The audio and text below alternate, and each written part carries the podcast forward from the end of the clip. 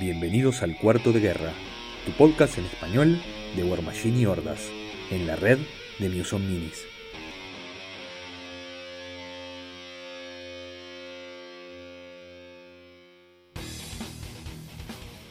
Bienvenidos a un nuevo episodio de Cuarto de Guerra, mi nombre es Álvaro y soy un jugador de War Machine profesional internacional.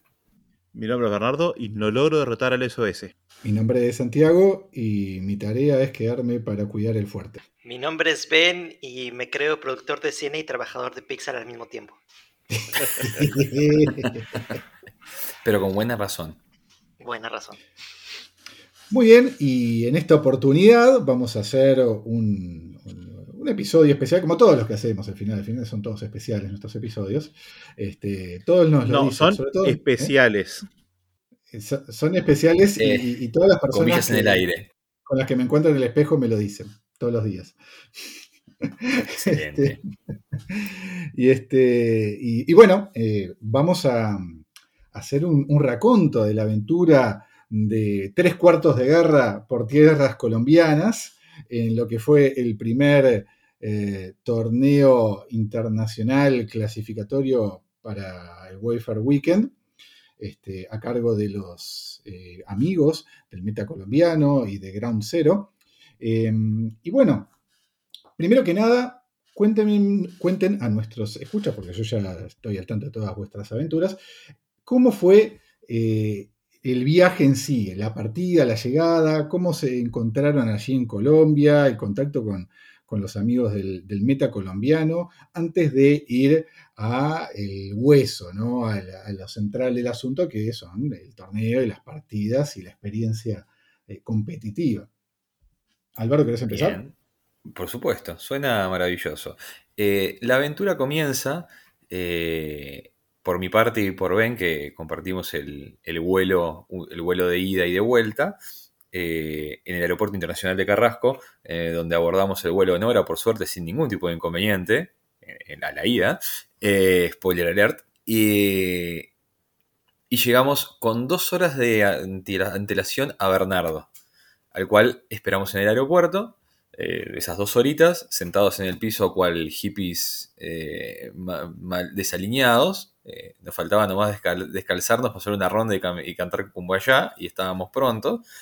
Eh, Bernardo tuvo la, epopeya de compartir migraciones con una, misión mormona, que les va, les va a contar eso, lo cual hizo, que- hizo que se retrasara todo bastante más. Eh, pero bueno, por suerte se, se unió el grupo, tres cuartos de guerra unidos en Bogotá por primera vez ahí en el aeropuerto del Dorado. Y bueno, partimos al hotel que nos estaba esperando Esteban ya. Eh, hola Esteban, eh, jugador de- del, meta, del meta argentino, gran amigo y próximo uruguayo eh, radicado acá, argentino radicado acá, en Uruguay. Y bueno, así llegamos. No sé si alguien quiere agregar algo de la aventura del viaje, porque la nuestra fue bastante tranquila, Ben, en realidad. Nos fuimos ahí, nos bajamos y esperamos a Bernardo. Bernie, ¿vos? Era bastante tranquilo también. Este, partí antes que ustedes porque mi vuelo no era directo. Ustedes partieron, hicieron directamente Montevideo-Bogotá. Yo hice Montevideo, Panamá, Panamá-Bogotá. Eh, como decía Álvaro, me llegué al mismo tiempo con una misión de unos ciento y pico de mormones que hicieron todo, que coparon toda la parte de migraciones y me, demoró como 40 minutos lo que había haber sido rápido. Eh, como, también como decía, era- éramos cuatro el equipo, estábamos nosotros dos, ya nos esperaba de antes mi waifu Esteban, Mi waifu Esteban es excelente. que estaba desde el 10 de abril más o menos este, en, Bogotá y se está volviendo hoy, 4 de mayo, mientras vuelve. Saludos, Esteban. Eh, llegamos, me encontré con ellos, nos fuimos al taxi hasta el, hotel. Un hotel precioso que habíamos conseguido muy barato. Para nosotros, por la sistema diferencia de dólar, Bogotá estaba muy barata y realmente, digo, podíamos comer y eh, disfrutar del hotel y las comodidades, tipo cosas como taxis y demás, eran muy baratos para nosotros. Este, y la verdad que se disfrutó mucho el, el, el- la antesala. Llegamos, comimos algo, salimos a comer comida fusión vietnamita colombiana de Nam Nam. Nam Nam, aguante Nam Nam. Sí. Este, y tal, sacamos, nos acordamos de, de Santiago, que estaba acá, le sacamos fotos pensando en Santiago. Este, y al otro día fuimos a hacer, decidimos que precisábamos realmente algo, algo rudo para prepararnos a los estrés mental de la, de la, Perdón, ya que, ya que, aprove- ya que aprovecho, eh, como, como buen equipo que, que viaja a un torneo, cuarto de guerra concentró Bernardo. Hicimos, un- hicimos concentración como buen equipo de fútbol.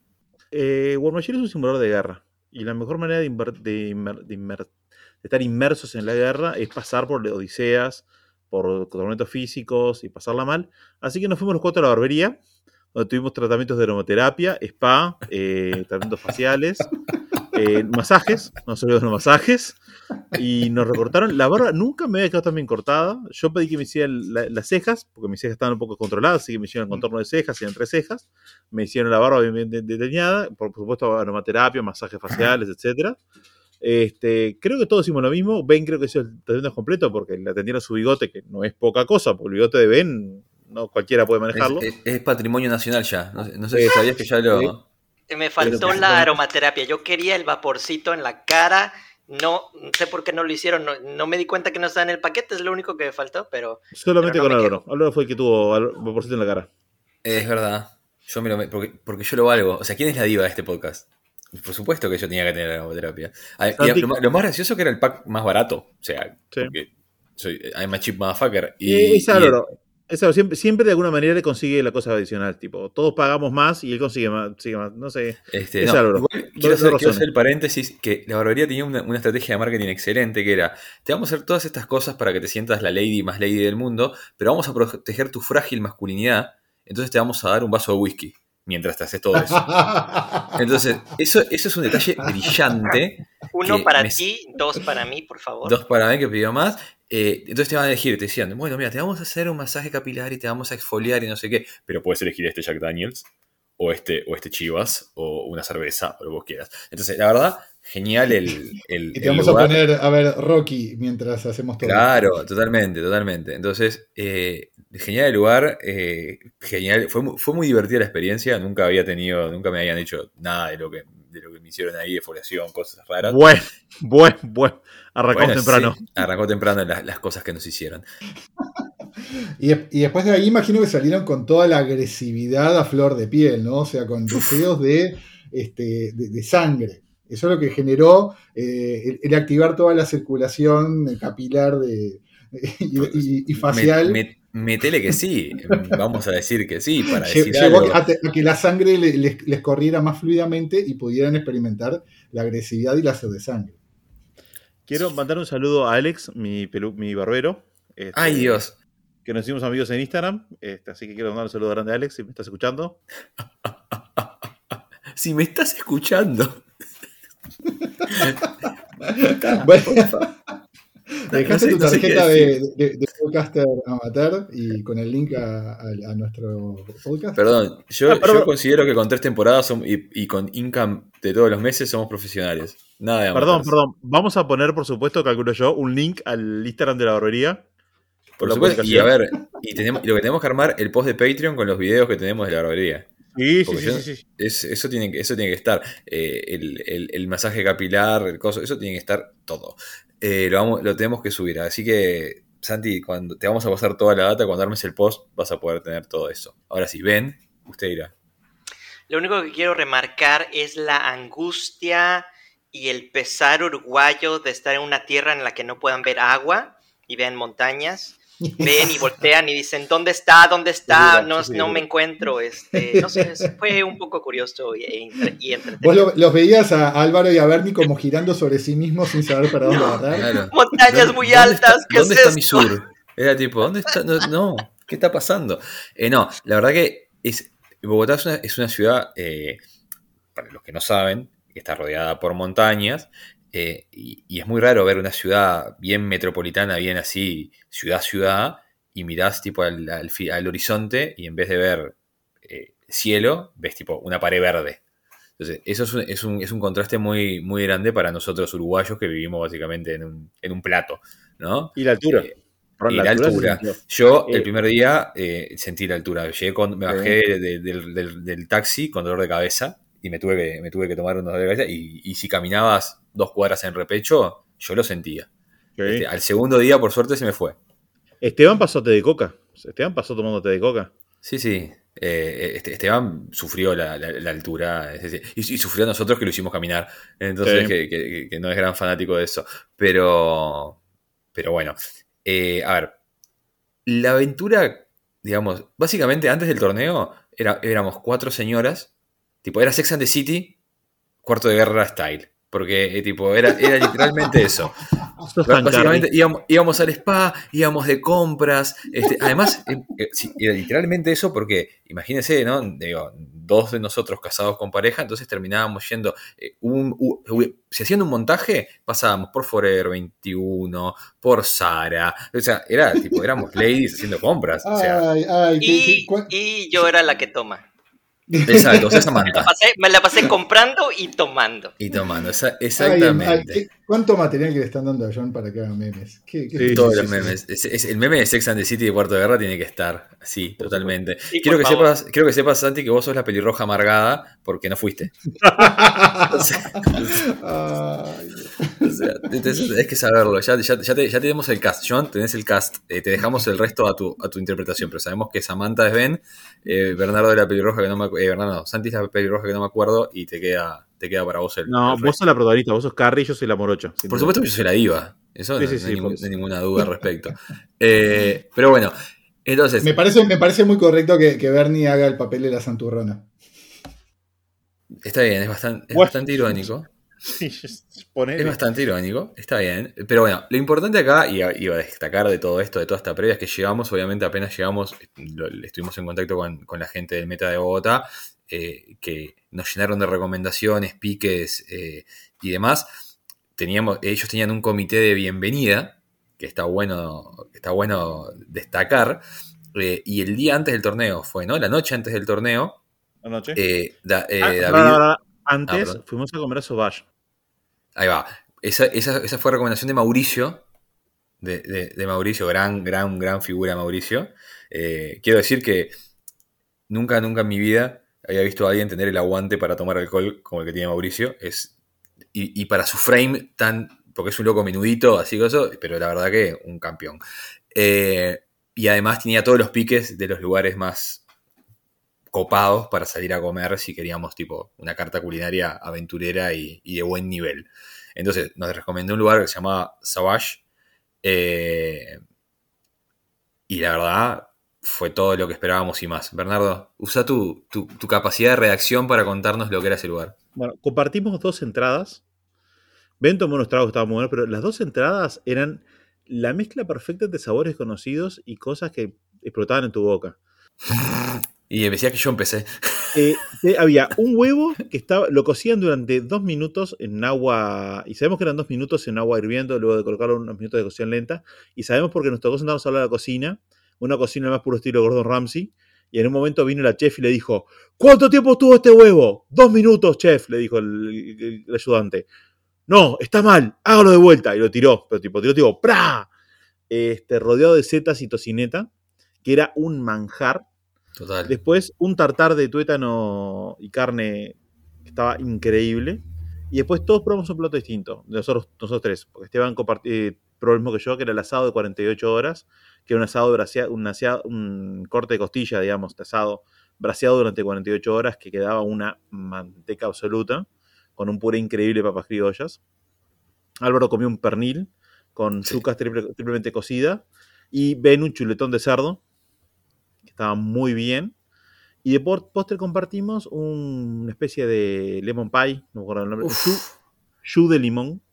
¿No sabes lo que era eso, Santiago? Yo no, no tengo palabras todavía para describir la, la- era porque era básicamente no era, imagínate que una bomba de limón, o sea, que era como el- era una masita, era una masa de, era una masa de torta rellena de un mousse de limón con una salsa arriba de, de- de maní. Era un despelote. No, no, yo creo que de, de las cosas, o sea, hasta ahora todo, todo, lamento no haberlo podido experimentar, el tema de la barbería, la, la experiencia culinaria. Este, seguramente la- las partidas de War Machine eh, la- las hubiera disfrutado, pero por ahora todo lo que vienen contando es algo que lamento profundamente. No, no, pero vas- hay dos cosas, dos cosas súper destacables. Uno es que tengo que, que, que una lanza por alguien, que Álvaro, Álvaro es la reencarnación de un viejo que murió en 1950 jugando al truco en un boliche de Uruguay. O sea, lo más, a- lo más aventurero puede lograr que Álvaro sea es ponerle ketchup a los panchos. O sea, es- capaz que lo convences. O sea, Álvaro es el tipo con el cual los, los fideos con manteca y queso son una experiencia culinaria avanzada. Uf. Y a pesar de todo, era como, te juro que era como, una- como una monja en una fiesta de swingers, que el tipo claramente no estaba en su elemento, pero se lanzaba sobre todo con verdadera gula. Este, No, debo decir que me, me, me- me hice- me puse como, como meta en este viaje, eh, si vamos a estar experimentando, y vamos a ir a lugares de alta cocina y demás, eh, aunque salir un poco de la comfort zone y probar cosas diferentes. O sea, a ver, había- hubieron, muchas, hubieron muchas cosas que realmente las probé, son aceptables, pero no las volvería, no iría a un restaurante a pedirlas nuevamente. Eh, no es el caso de Savage, lo de Savage pediría todo de nuevo porque estaba todo espectacular. Pero por ejemplo, el lugar de Nam Nam, que con todo el respeto que me merece Nam Nam, no es mi estilo. Eh, sobre todo esos, esos, esos los bowls y, la, y, el- y el, sándwich que venía, eso estaba bien. Eh, los raps esos no eran lo mío. Pero, pero me, me- me- fui muy contento de haber probado cosas porque la verdad que estaba, fue una experiencia muy, muy gratificante. Así que esta monja se divirtió mucho con los swingers. El punto de la yema de ese huevo nunca No, era- había pro- Jamás. nunca he probado así. No, no, porque...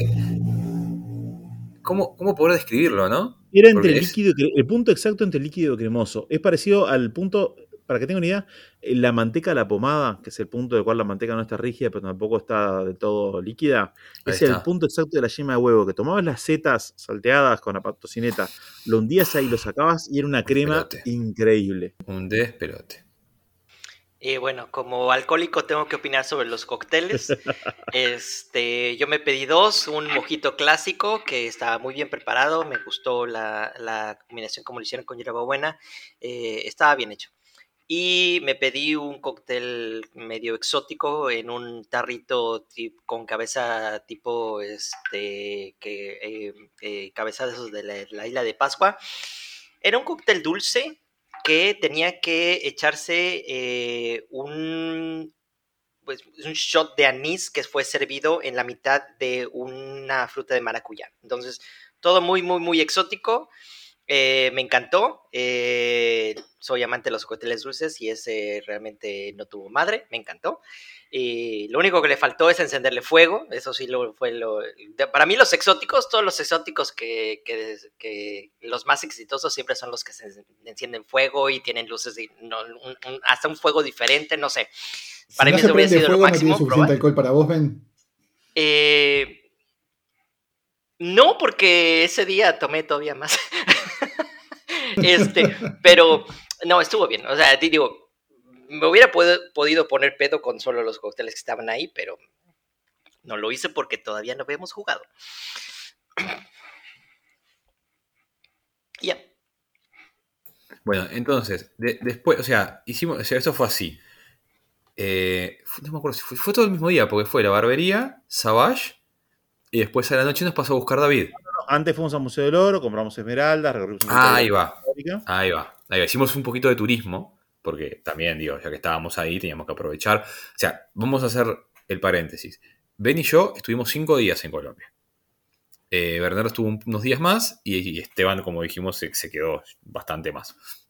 Entonces, nosotros sabíamos que no íbamos a tener un montón de días para hacer todo lo que queríamos hacer.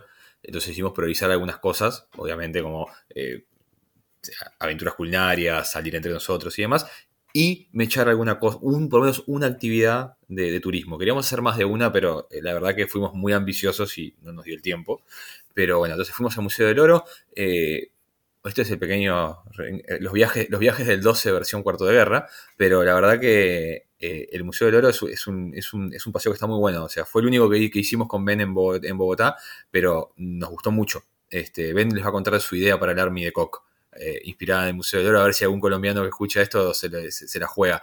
Pero está, está muy bien, no, no vamos a spoilear mucho, pero hay, una, hay, una, hay un par de, de expo- de exposiciones muy lindas, una de ellas interactivas, que es la sala de la, de la ofrenda. ¿Se llama la ofrenda? Sí, la ofrenda.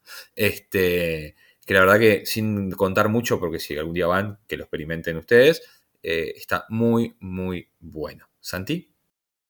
Y después de casi 20 minutos de hablar de cualquier cosa menos War Machine, ¿les parece si pasamos a hablar del torneo? No, queda una cosa más, perdón. Porque, y para, para cerrar, porque fue la última actividad de ese día, que era el día previo al torneo. Eh, nos, vino, nos fue a buscar el comité de bienvenida de Colombia, que tenían un comité de bienvenida, que, eh, que fue David, este, un maestro que nos llevó a, a, a comer a, ay, Andrés Carne de Res. Andrés Carne de Res, un, un lugar, un lugar bastante clásico, digamos, una cadena de, de- de comida tipo de, steakhouse, conocida de allá de, Bogotá.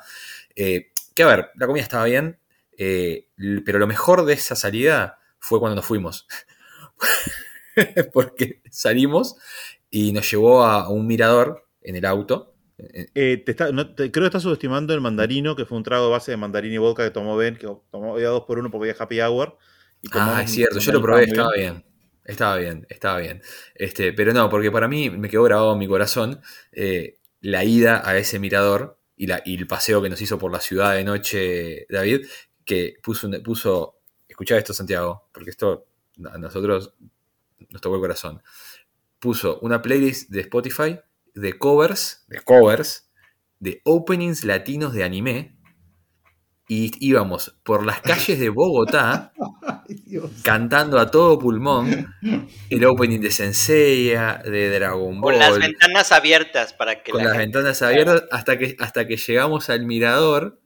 Este, bueno, para los que miran anime, eh, esto, para llegar al mirador es todo tipo subida entre montañas. Entonces ahí pusimos la banda sonora de Initial D, que es un anime de, de carreras de auto en la montaña. Fue todo muy temático. Llegamos a, a la cima, a la cima de, de donde está el mirador, no la cima de la montaña, sino donde está el mirador, que era una vista panorámica de toda la ciudad de Bogotá. Espectacular.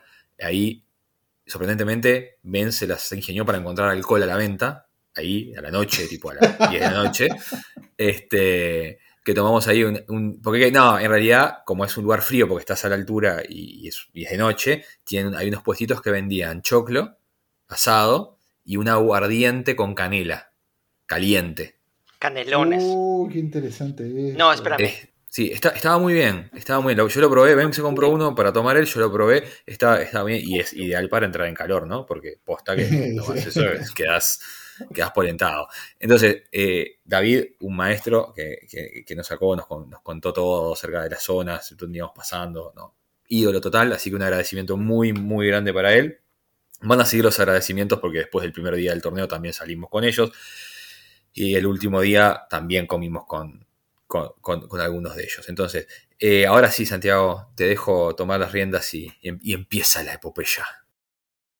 Bueno, eh, entonces, después de toda la, la llegada, la bienvenida, la aclimatación, el, perdón, el aclimatamiento que todo equipo profesional tiene que hacer cuando viaja a la altura, ¿no? Eh, a base de reposo y claramente en el caso de ustedes alcohol y comida pesada, este, llega el primer día del torneo, ¿no? O sea, y tenemos acá eh, como varias caras entre lo que fue eh, tres cuartos de guerra en Colombia, porque por un lado teníamos al crossfitter del equipo, que fue Bernie, que venía en una Excelente En una- término. El crossfitter de War en- Machine. en una seguidilla, en una eh, seguidilla voraz de partidas de preparación y de estudio. De, eh, creo que tenemos, tenemos que, que hacer, aunque sea en diferido y falsificado, pero un, este, un- una, una composición de. Un montaje, música un montaje de entrenamiento. Un montaje con, la- con la- con la- de entrenamiento de War Machine con la música de Rocky, porque realmente lo de Bernie era una, un nivel de obsesión de, de tengo que preparar y tengo que ir, que fue admirable. Después No me teníamos, crucé con una de las listas que preparé. pero me no importa porque lo que importa, lo que fue me la gimnasia mental. Una de esas. Lo que importa es que estabas preparado y tenía- habías hecho la gimnasia mental para estar pronto para el momento, que no llegó, pero no importa. Este, después teníamos eh, el jugador eh, talentoso, que le gusta hacer cosas raras, ven que vos va con una lista eh, fuera de theme, ¿no? Este, tratando de sorprender al oponente con estrategias poco tradicionales. Y después Álvaro. Álvaro, que no, no, no. Tenemos a Álvaro porque hizo un gran esfuerzo para llegar con su ejército pintado, que no es poca cosa. Y ese fue el esfuerzo. O sea, no Álvaro, después este. Y vos, Álvaro- jugué tres partidas de preparación, atrevido. Ay, Tres partidas razón, con Baldur Nacho. 1 de preparación. O sea, que eh, el, monta- el montaje más corto de la historia de, de una película. es tipo, empieza la canción, chan, chum, terminó. Ta, y ese es el montaje de Ah, pero Álvaro. jugaba con Circle, o sea, ya creo que había que decir que cuando con Circle ya la procesa estaba hecha. Eh, otra cosa, creo que cabe destacar a Esteban, que cayó este, sin haber jugado durante dos años. O sea, su primer partido en dos años fue literalmente en el torneo. Es El verdad. primer partido del torneo. No, eso es injusto. Y además, como se le rompió una, una de las listas, porque se rompió la caster y ahora lo podemos decir, dijo, "Eh, a la mierda, voy a jugar una sola lista todo el torneo. Y jugó una única lista toda el torneo. Y bueno, no le fue mal, como ya veremos. Bueno, entonces, llegan a este, al establecimiento, ¿no? Al club de Ground Zero. y estaba cerrado y no había nadie. No, no, es literal, Santiago. Es literal. O sea, obviamente no. Nosotros, usted, es como, a ver, hay una tradición latinoamericana. Exacto, hay una tradición latinoamericana de impuntualidad que por suerte se transmite en todos los países que hemos visitado para torneos. O sea, es, es así, no es una constante. Eh, y obviamente nosotros, con el hype de que viajamos, vinimos, estamos prontos, vamos a jugar ah, qué bueno, no sé qué. Obviamente, cinco minutos antes de la hora de, de que nos citaron, estábamos ahí.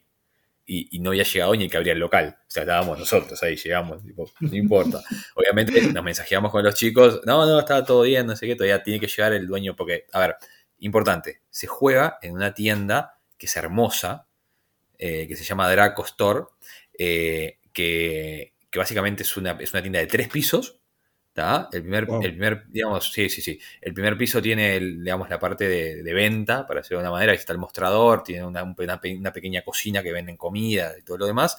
Eh, el segundo piso, Estás, no, ah, es primer piso, o sea, la entrada, tiene el depósito. Subir la escalera, tiene un piso donde tiene el mostrador, la venta, unas mesas grandes, unas consolas de videojuegos, también se puede jugar videojuegos, y una cocina. Y arriba la parte de torneo. Ahí va. Que tenía como, no sé, 30 mesas de Magic. Sí, probablemente como 40 porque eran dobles, o sea, Eran 20 dobles, mesas ahí dobles, va. 20 mesas Ahí dobles. va, 20 mesas dobles para Magic y preparadas para nosotros, ya separaditas, eh, todas las mesas para el torneo de War Machine. Que terminamos siendo eh, 13 jugadores, eh, por bajas varias, inclusive algunos COVID entre medio. Eh, sí, sí, ¿Cu- sí. ¿Cuántos se habían anticipado en principio? en, principio era- eran 20, arrancó en 20, luego bajó a 16 y después tuvimos esas bajas de último momento por, por temas, algunos con temas personales, otros con COVID, demás. Este, Entonces terminamos, terminamos siendo 13, o sea que había un bye. Eh, cosas importantes a destacar de los amigos colombianos y, y su buena onda que no tiene límites. Eh, se aseguraron de que si nos tocaba entre nosotros la primera ronda, se resorteaban las partidas para que no haber viajado 4.000 kilómetros para jugar entre nosotros la primera ronda. ¿ya? Spoiler alert, pasa igual después, pero no importa. Eh, y además, para asegurarse que, el- que la primera ronda ninguno de nosotros se coma un bye, porque el bye le tocó a Bernardo. Es el primer sorteo. Mm, Imagínense al crossfitter que vino tipo, ¡Ah, estoy! ¡Sí! ¿Qué me voy a dar? Ahora estoy... ya". No, ¿verdad? Tiene el bye. Enseguida dijeron, no, no se preocupen.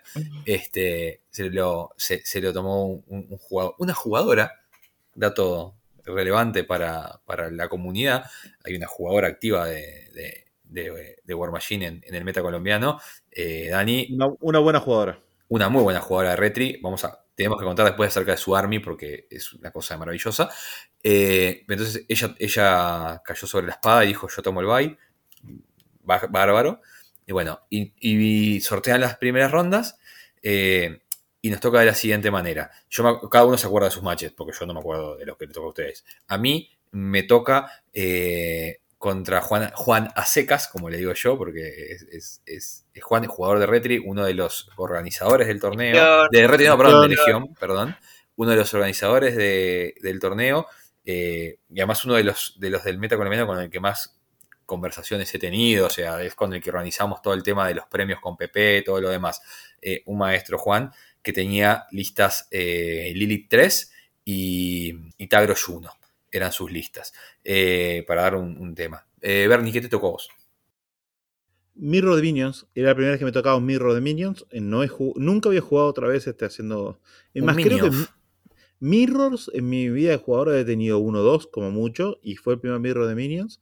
Y me tocó. Yo, te- mi- el, el jugador tenía Maelok, tenía Rask, dos listas que yo conocía muy bien porque las juego bastante, así que este que no que conocía bastante bien. Y ta, eh, primero calculo que contamos las generalidades y después vamos a las rondas en sí. Sí, sí, sí. Ven, Ah. contanos vos. Bueno, nos tocó a los dos alcohólicos del torneo juntos, Mauricio, Trolls y yo. Eh, la, fue la lista, el pairing que él tenía era Colgrima y Doom Shaper.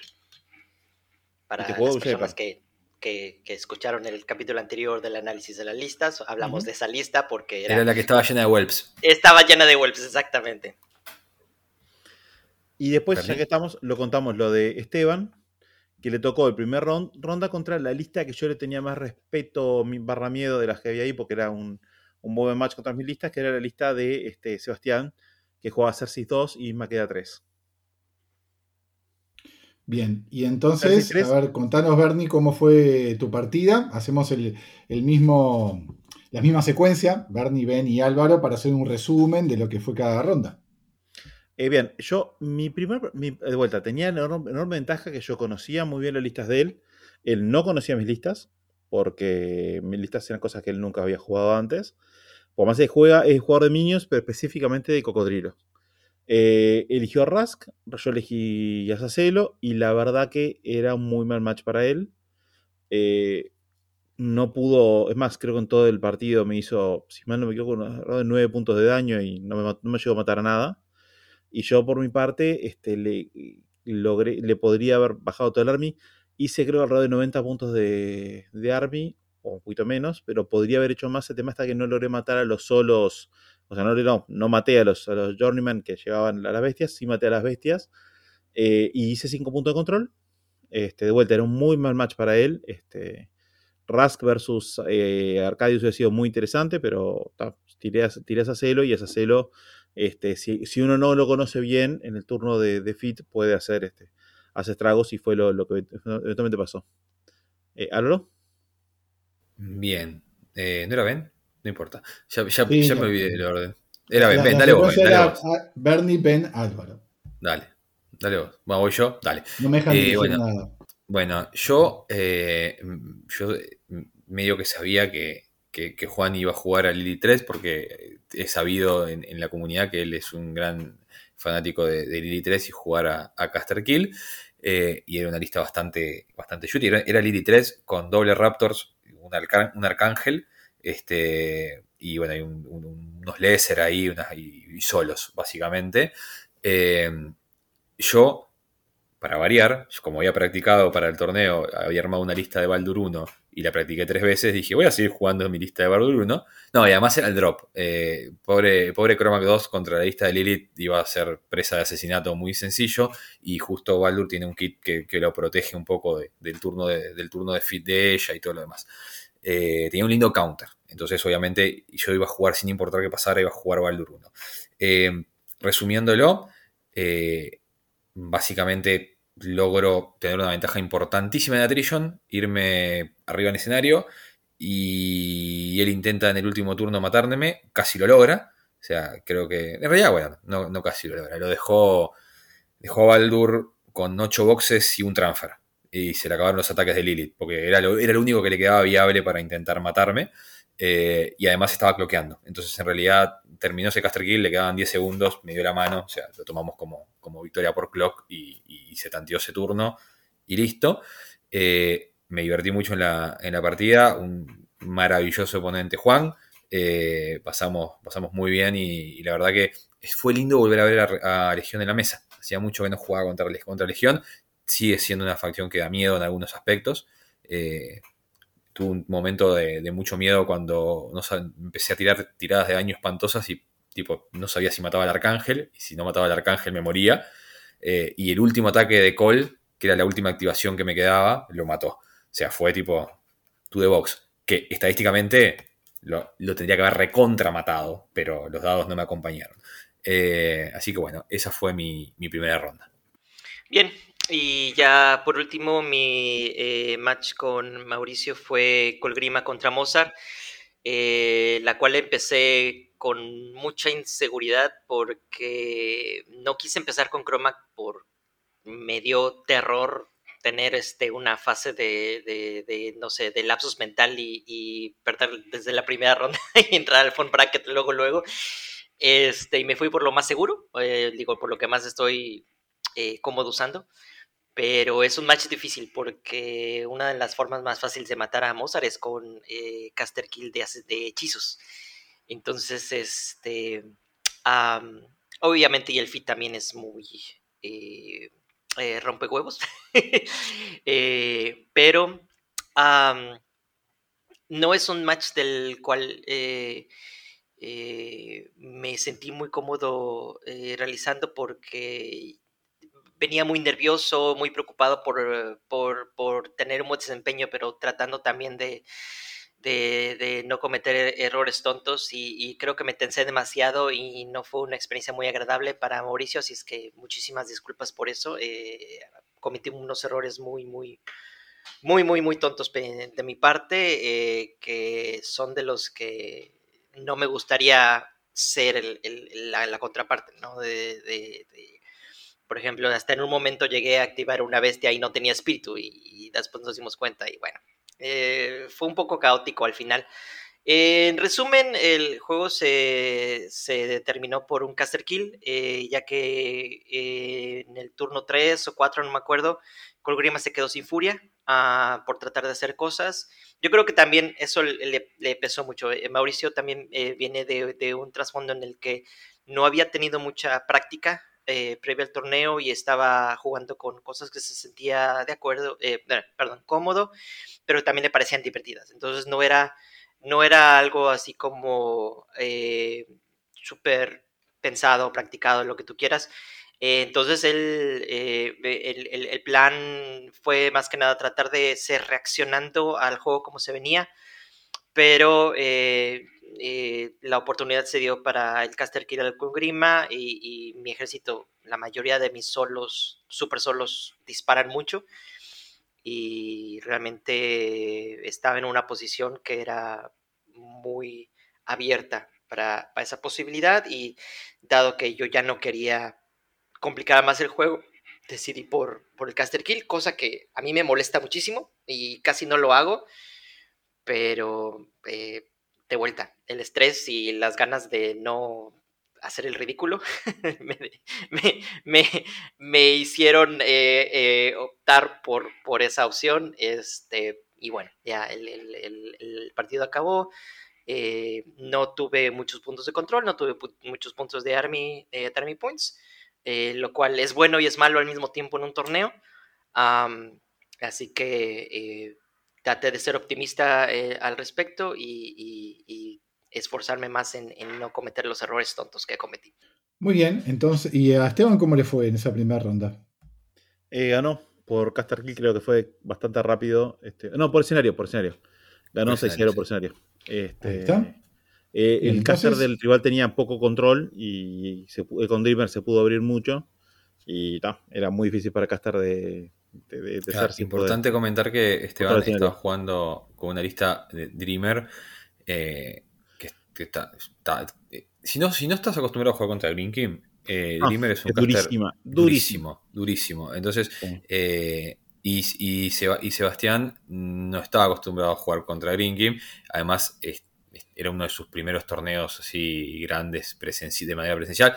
Es un paréntesis importante. Sebastián es el bebé del meta colombiano. O sea, con todo el respeto que lo vamos a decir, tiene 16 años de edad, empezó a jugar 16. empezó a jugar War Machine a los 11 años. Un fenómeno. Y, es un prodigio. O sea, juega muy, muy, muy bien. Eh, ben es testigo que lo ha aporreado con esa lista de, de Cersei 2 en reiteradas ocasiones. Eh, entonces, creo que también capaz que los nervios de, interacción eh, con, jugadores nuevos y un ambiente diferente, eh, estaba muy acostumbrado a jugar en Board Table últimamente, entonces ese cambio yo creo que también hay, un tema ahí que lo afectó, pero yo no me quería cruzar con esas listas, ni de cerca.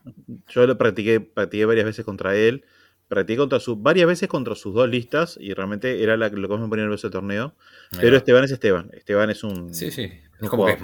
Esteban es Esteban. Bueno, el chiste uruguayo. que, sí, que no va a ser comprendido por nadie. Que no se por nadie que no sea uruguayo. Eh, Kesman es un relator de fútbol uruguayo muy, muy conocido y querido acá. Eh, y tiene un jingle que dice Kesman es Kesman. Exactamente. Es querido, sí, es querido. no lo puedes negar.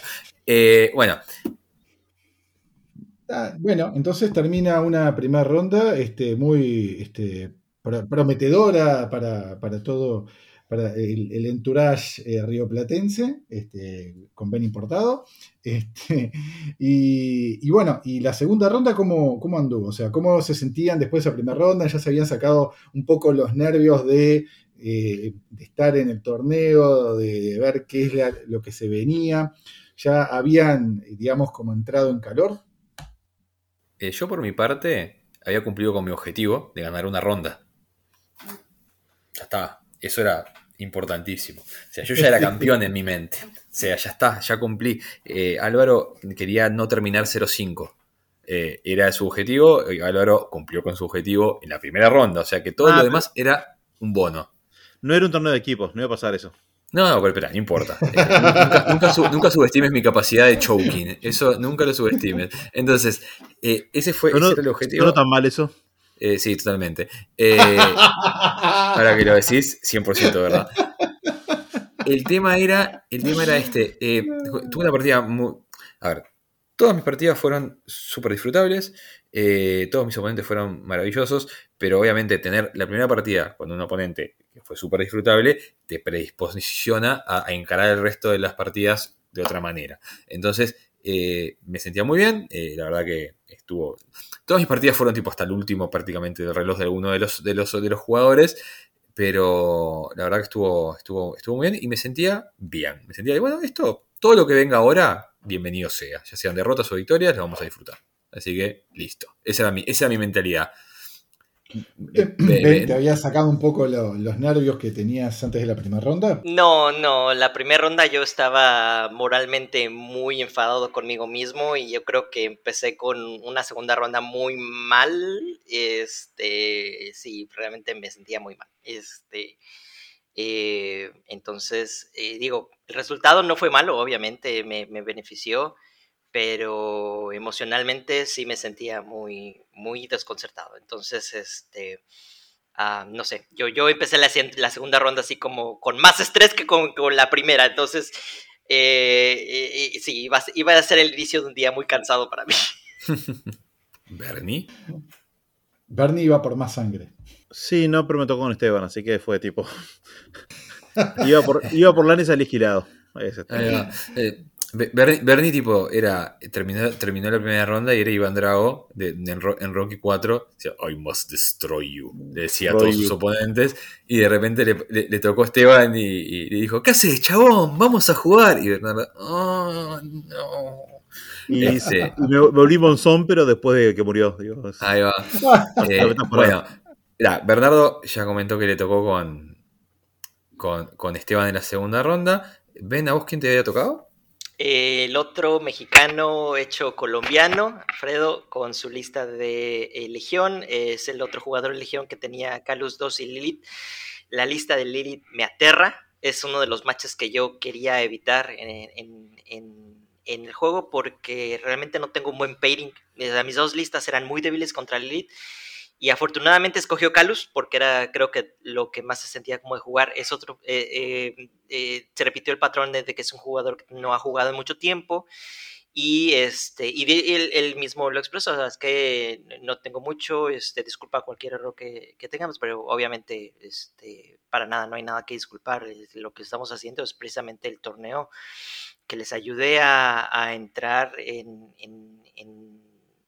tener experiencia con, con ese tipo de, de- de- de- encuentros, que no es, eh, vaya, a veces es un lujo tener la experiencia del Steam Roller y de, y de un torneo grande, Totalmente. y, y, este, y yo creo que eso, eh, bueno, lo podemos discutir al final, pero eso este, va a impulsar mucho el, el- el ánimo de, de seguir haciendo cosas así y incrementar las ganas de, de- de- de practicar las listas, ¿no? Entonces, eh, sí, eh, eh, eh, fue, fue un juego en el que mi oponente ya se sentía que nada más llegó a, a- a tirar dados y divertirse sin ninguna expectativa. Entonces eso facilitó un poquito mi nivel. Te de ayudó a relajarte a vos también, ¿no? me Sí, imagino. sí, me ayudó muchísimo, me ayudó muchísimo realmente. Qué bueno, eso Fue- está- eso fue- está fue un bueno. partido, fue un partido muy light, afortunadamente, y eso me ayudó a centrarme un poquito. A descomprimir. Está perfecto. Ah, Y a mí me, a mí me, a mí me tocó con el bye.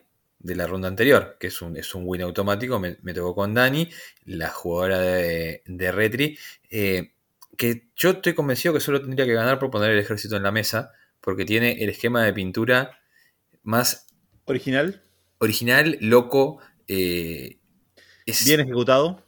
eh, totalmente. El, el theme, para los que. Vamos, de nuevo, vamos a tener que poner fotos de esto, porque tenemos que acompañar con fotos este tema. Es Retribution Candy. Caramelo. Sí, golosina. Eh, estamos hablando. eh, pero extremo. ¿Vieron Candy Crush? Es, como si Retribution fuera Candy Crush. Así, con mucho color, mucha cosa. Y Siria tiene globitos en una mano y un algodón de azúcar en la otra.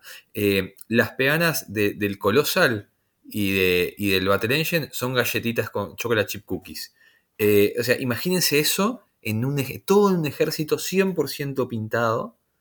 eh, y que ella hizo toda la- toda la- todas las texturas que agregó, porque les agregó, no sé, eh, chispitas de colores, como si viste, como si fueran la- las chispas que se le ponen, las sprinkles que se le ponen a- al helado o a cualquier cosa. eh, todas esas texturas las hizo ella. O sea, son agregados de ella hechos a mano. Entonces, brillante, realmente brillante. O sea, nunca se me hubiese ocurrido, me saco el sombrero.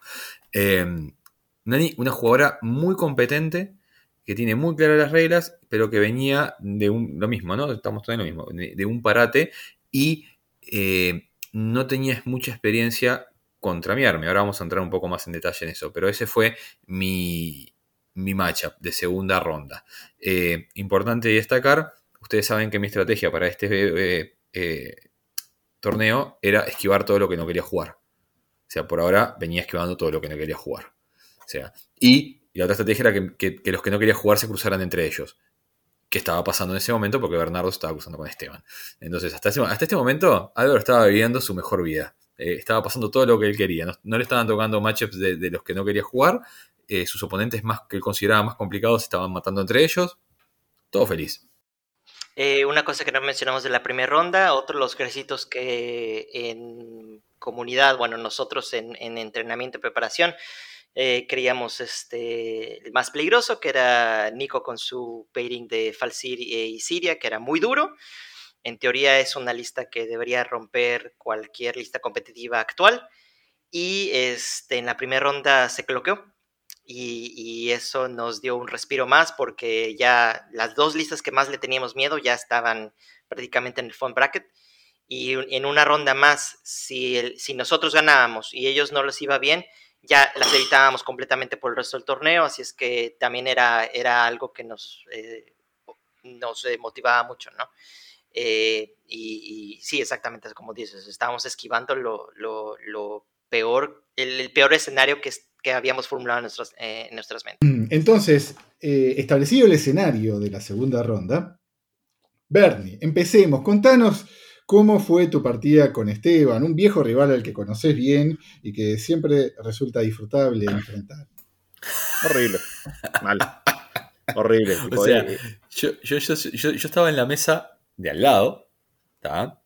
Y uno, uno puede medir cómo le está yendo a Bernardo con los dados por la cantidad de improperios que llegan de la- del otro lado de- de- de- del, del pasillo. Y la verdad que hubo una de improperios eh, impo- importante. Y esa es mi única acotación sobre la, partida de Bernardo. soy como un marinero este, en alta mar enfrentándose al, océano. Y la verdad que fue un desastre, tipo, sea, ejemplos. Tiro una carga de. carga eh. Te pego, ah, te pego un todo menos doble uno. Doble uno. Tipo, para tirarle al piso una momia. Ta, bueno, tengo el segundo ataque. Si le hago algo de daño, si le pego, tipo, doble uno. Termino que estoy haciendo Boomhauler. Boomhauler quedó ahí, tipo, parado, tipo, con su hacha. Así, tirado. Eh, después le pegó eh, a cada rato hacía crítico contra los contra mi Warrior Models, le ganaba el control y le pegaba entre ellos. Eh, más allá de que tendría que haber elegido Arcadius, y más allá de que cometía algunos errores, obviamente, de deploy y demás, porque todos cometemos errores y cuando uno pierde se notan más, fue un partido que me, me- costó muchísimo. En Attrition estábamos muy parejos, pero las, los malditos este, espíritus, fantasmas, o como quiera llamarse, la Dreamer, Hacen que fantasmas.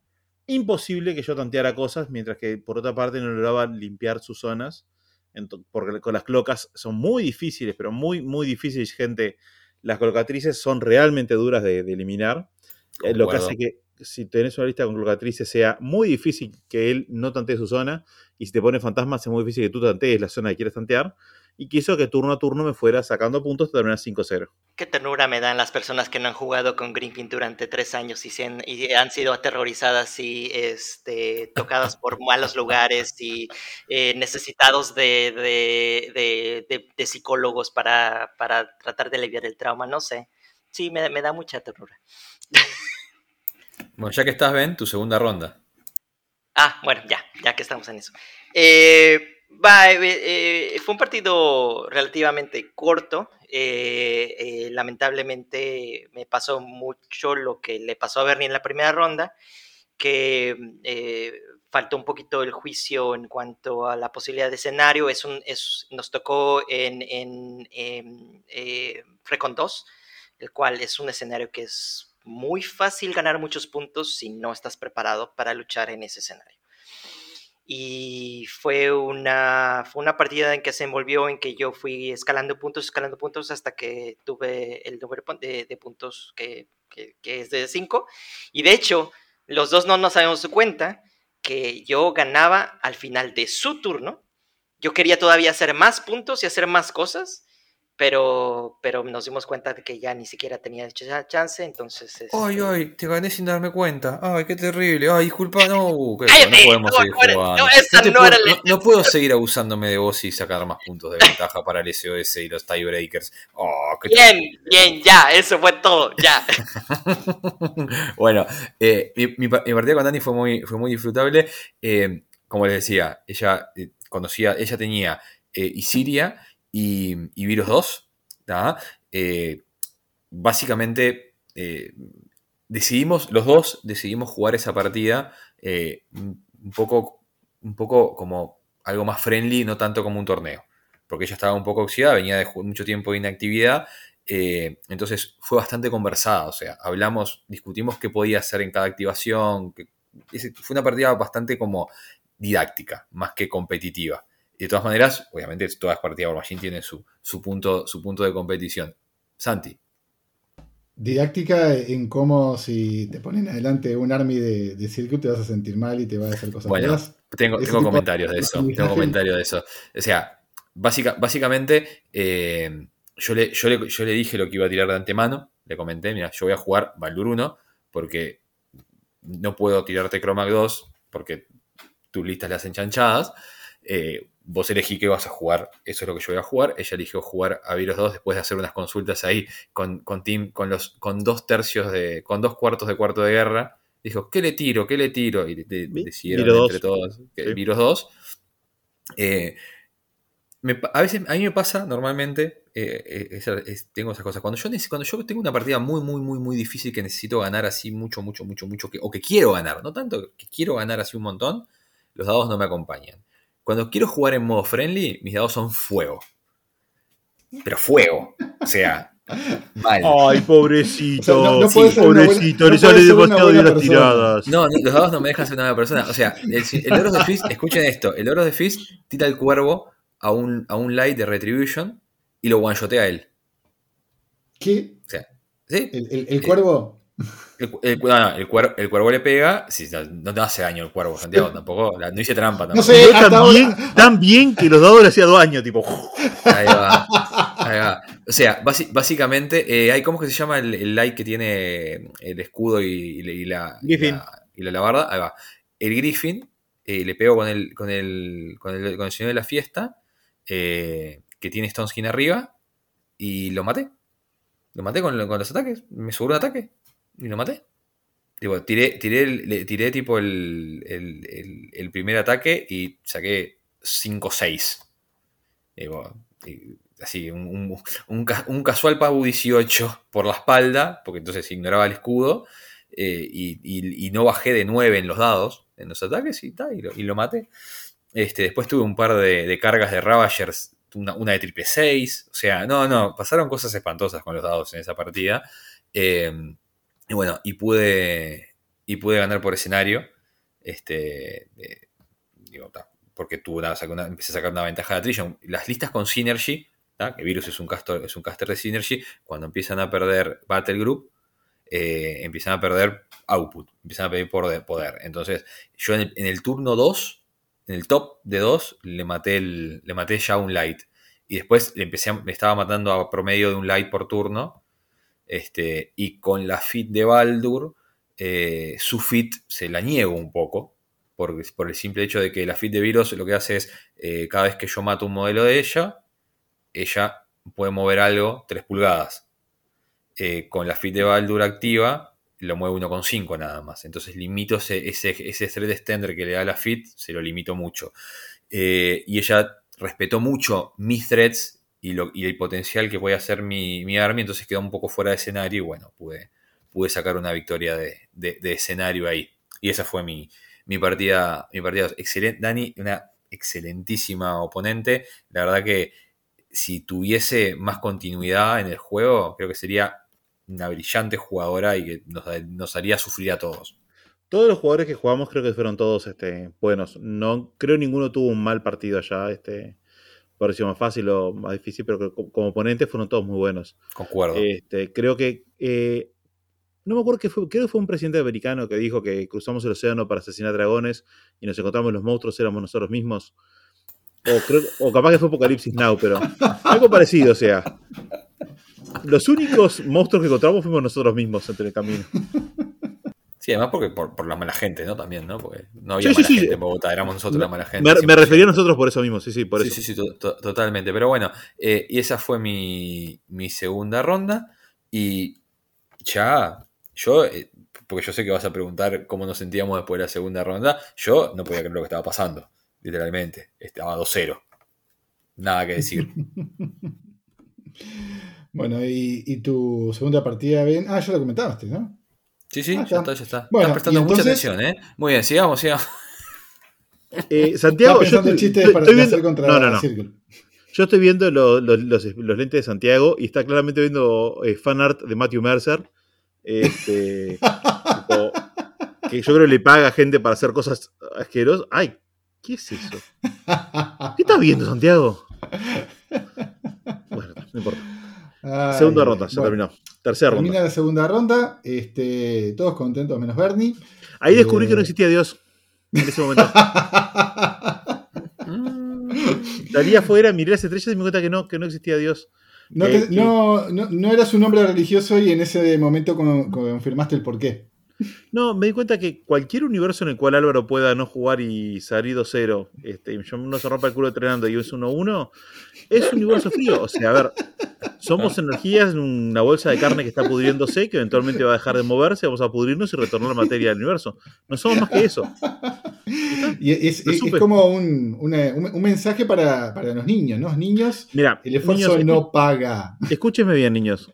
No hay que intentar mejorar. No hay que intentar ser mejores lo que somos. Somos lo que somos y nada más. Estudiar, esforzarse, crear una familia, ser mejores personas o mejores de lo que hacemos, no, no vale la pena. Jueguen Circle. Dróguense. Sí. Corran, corran con un cuchillo para arriba. Roben. Mi, no- mi no- Robert. mi nombre es Bernardo y esta fue mi TED Talk. Roben. Primero roben. y vendan lo que roban y compren drogas. No hay moral. Nadie nos juzga. ¿Entienden? Nadie nos juzga. Dios ha muerto, señores. Dios ha muerto. Dios ha muerto y un universo regido por un dios. Y, Álvaro- y el Lord of Fist lo ha asesinado. es- es- ¿Cómo mediremos las consecuencias de estas acciones? ¿Cómo afrontaremos haber asesinado al ser más santo y poderoso del universo? Roben, compren droga, vendan droga y con las ganancias compren Circle. Muy bien, y entonces estamos eh, eh, al principio de la tercera ronda con la conclusión de que Dios no existe y que hay que robar, comprar drogas, vender las drogas y con eso comprar un army de Circle. Entonces, tercera ronda. ¿Cuáles son los cruces? Bernie, Eh, me toca el jugador de. de Gri- eh, ay, no me sale el nombre ahora, jugador de Grim King, que es el esposo de Daniela. Juan, Juan. uno de los Es que Juanes. hay muchos Juanes. Había, había muchos Juanes, Sebastianes y Nicoláses. Exacto. Entonces ahora le dimos Bob. Entonces, Ahí juego va. contra Bob.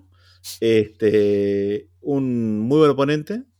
Jugamos a Sacelo porque el primer día fue puro Sacelo. De hecho, el torneo va a ser mucho Sacelo. Eh, contra. por qué. Estoy Wanderer. choqueado, estoy choqueado. No, no predecí que eso fuera a pasar. Ah, claro, porque Arcadius es una lista tan amistosa, no sabes. Este, comparado con Azacelo, es ositos de peluche y caramelos. O sea, ¿Sí? Ah, sí. dos son Las dos son odiosas, ya. Este, jugamos un- que, que fue un partido bastante curioso porque, como suele pasar con Asacelo, hice más daño en mi turno, en el turno del otro que en el mío, porque los, ca- los calabacines se, se estrellaban contra los champions y los champions los iban contragolpeando. Este, hasta que al final. Y tuve dos partidos muy extraños en el sentido del, resultado final del partido. eh, que el uno lo vamos a mostrar más adelante, pero este gané en Caster Kill durante su turno porque estábamos ya, le quedaba creo que 20 segundos, me carga con su caster a Sacelo, falla el ataque, a Sacelo le hace riposté, le pega, vuelve a atacar, a Sacelo le vuelve a hacer riposté, lo mata y terminó el partido. O sea, a ver, fue un... Claro, fue, o sea, a mí me quedan, no sé, 10 minutos, a él le quedan 40 segundos y se tiró el todo por nada, me, se tiró a matarme a Sacelo. Y claro, Sacelo estaba en ese momento con su... Con, inmatable. con Windrush encima, este, y tenía el transfer, o sea, estaba, estaba, estaba entre la obra y la piedra. Igual no, no es la piedra, porque en realidad, claro, con es defensa 18. Entonces me atacó. Ah, ah, tenía puesto encima Stone Ranger. Me atacó, entonces este, le, le devuelvo un Pogo 12 Pogo Master, que le, hago- le hago uno- bastante daño. Compra, eh, bustea para No, pegar. Pau Me- 14 Weapon Master porque tenía Stone Rage arriba. no, no, es POW 10, te- me Ah, llega 10 POW nada 12. más. Ah, sí, es POW 12. 10. No, POW 10, 10 natural, 12 con Stone Ranger, 15 con la Fit. Ahí va. Esa es, el, esa es el- la matemática. Y le devuelvo el golpe, le hago buen daño y vuelvo a, a- Me había intentado pegar antes, pero además estaba cerca de Gudrun, que Gudrun le- lo dejaba en defensa 20 contra, contra disparos y ataques mágicos, porque le dan más 2. Este, y bueno, y ahí eh, le, le le- le devuelvo el golpe, lo dejo en pocas boxes, me vuelve a atacar, falla de vuelta, le hago riposte y este, lo, lo- lo mata. Lo cual es raro, porque, o sea, perdió en su turno por caster kill. Pero bueno, son esas cosas que pasan con, con a veces. La definición de experiencia de juego positiva. Sí, sí, sí. o sea, Ah, ah, tan- tanta Bernardo- tanta Bernardo crítica sí, Es- tanta crítica a Circle y, y es el único caster que puede hacer eso. Eh, Sí. eh. No, no- No, no es que, es. Bernardo, Bernardo vivió lo suficiente para convertirse en eso que odiaba.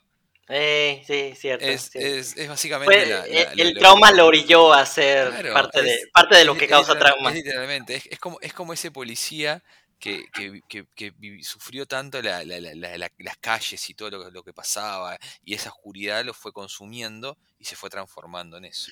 Eh, Aquel que combate contra monstruos debe, debe cuidarse de no convertirse en un monstruo en el camino. Porque entre el abismo el Bernardo, no se cuidó. No, ya. Cayó, cayó it. redondito, redondito. Este, bueno, eh, nada, si quieren les cuento yo mi, mi tercera ronda. Me, me tocó contra, contra Felipe, eh, el fundador del meta de War Machine de Bogotá, ¿ah? El, que, inició todo eso, una persona que además jugaba en Estados Unidos, eh, jugó en torneos contra Will Pagani, o sea, pero venía de, un, de un parate porque se mudó a otra ciudad que no tenía un meta activo de casi tres años. Eh, compró un ejército de Cruz Vulgar para jugar este torneo y, vino a jugar. Eh, es un buen testimonio decir que llegó 2-0 después de tres años sin jugar, ¿no? Eh, a, esta ronda. Eh, fue la mejor partida del torneo mía, eh, en e- esta partida. Él tenía Silvestro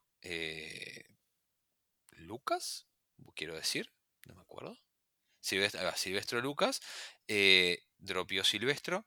Adivinen qué dropeo yo. Baldur 1. Eh, yo dropeé Baldur 1, que, que fue la revelación de- del torneo. Em, la partida básicamente se resumió en lo siguiente. Eh, yo usé mi feed para sacar una ventaja en, en escenario eh, y contestearle los puntos de escenario a él. ¿Se acuerdan cuál fue el escenario de esa, de esa partida? Era el de, la- el de las banderas. Spread the net. eh, La Spread the tercera Net, ronda fue. Exactamente. Entonces, le negué, le negué el scoring en todos los turnos y él no me, y él no me podía contestear, gracias a que usé mi fit de manera muy efectiva, eh, no me podía contestear mi bandera. Entonces yo todos los turnos en el turno de él y en el turno mío estaba tanteando mi bandera. Pero estuve toda la partida tratando de sobrevivir a un supresor que quería matar a Baldur. ¿ah? tanto fue así que termina el turno 3, este, yo me voy 3-0 en su turno, ¿ah? pero tengo un supresor engageado con Baldur, que le quedan 6 boxes este, y está prendido fuego. ¿ah? Eh, por suerte la tirada de fuego no le hace daño, o le hace un punto de daño, no me acuerdo exactamente qué, pero claro, yo miro y digo, me va a matar. Digo, no tengo manera, no puedo. Baldur es Speed 5, no puedo escaparme ni corriendo de este supresor. O sea, voy a morir, tengo que hacer algo, voy a morir el turno que viene. Este, y miro y digo, ah, mira, me voy a cuatro puntos. Tengo que hacer un punto y gano. Y contestearle a él. Es nada más eso lo que tengo que hacer. Pero ¿qué pasaba? La única cosa que tenía para tantear era la zona rectangular y el único que lo podía, que lo podía hacer, porque era que estaba en rango de hacerlo, era Baldur 1. Pero estaba engagado con un supresor, que si se comía un free strike explotaba. Este, y ahí llegó la inspiración divina. Ah, y había un, un en la zona que tenía que matar, que estaba engageado con uno de los Deadwolves. Eh, básicamente, el Deadwolf mata, er, erra el primer ataque, lo cual no tendría que haber pasado, pero lo erra. Eh, esa fue una partida de dados que me odiaron también, vamos a decirlo también. Eh, erra el primer ataque, lo mata con el segundo, y por, y por gracias a Dios y la Virgen, no tafea, porque si tafiaba se terminaba ahí, ¿no? Le tenía que dar la mano y listo, porque no tenía, no tenía nada más con que matar ese modelo. Y de espalda al supresor, porque el supresor, como yo le decía, me venía persiguiendo toda la partida, o sea, estaba en mi zona, básicamente, de mi lado de la cancha, tanto así que había pasado, había dejado atrás a mi support, que era el caldero, eh, atrás del supresor estaba el caldero, y el caldero tiene eh, un hermoso spell, eh, que se llama Spectral Leash, creo, si no me falla la memoria, que, que on hit hace un drag de un D6. Entonces, el caldero MVP le tira el Spectral Leash, pero necesitaba sacar un 3 o más para sacarlo de melee. Porque si no, igual no salía de melee y era lo mismo. Y sacó un 3. Y fue tipo, ¡ah! Y Baldur, como bien viejo Speed 5 que es, corrió hasta la zona. Y Álvaro pasó y se robó la victoria. Pero además, ese último turno estábamos yo y Felipe los dos a los gritos, tipo, ¡ah! ¡Sí! ¡No! ¡Oh! No sé qué. Fue una partida excelente. La verdad que hacía tiempo que no jugaba una partida tan pareja War Machine, porque en realidad en Attrition yo tenía una ventaja relativamente interesante, pero se había dado de tal manera que que yo, todos mis, todo lo que me quedaba a mí de recursos estaba todo volcado en, un, lado que no estaba siendo trascendente. Él jugó muy bien en eso porque me, hizo ir a matar cosas a un lugar y donde se estaba jugando y definiendo la partida yo no tenía muchos recursos. Había perdido a Megalith, solo me quedaba un Loki que estaba en la otra punta de la mesa y todo lo demás. Estuvo muy buena, la verdad, la partida. Felipe es un excelente jugador. Eh, jugamos este matchup 15 veces más y estoy seguro que me los gana las 15 veces, eh, porque la verdad que eh, técnicamente es muy bueno. Y, bueno, la verdad que, sin palabras, termino mi día 3-0. Dios no existe. Esa esa es, la, es la realidad. ¿Ven? Engañen. ¿Cómo fue tu Mientan, engañen. Engañen a sus parejas, engañen al Estado, engañen a sus hijos, o sea, a sus padres. Engañen a todo el mundo. Mientan, hagan trampa. Háganse piratas, háganse traficantes de esclavos, háganse de traficantes de órganos. Total. Me encanta el grado de trauma que se le ha envuelto en la mente de, de, Bernie. Me da, me da orgullo, me da orgullo ya. Bueno, ven, contanos tu partida. Este. Bueno, me tocó contra Esteban. Eh, fue una. mi método. Fue una partida muy unilateral porque desgraciadamente Cromac 1 es especialista en derrotar a Grimkin y yo ya tenía práctica con cada Grimkin y ya sabía qué esperar, ya tenía todo premeditado que iba a suceder en el juego.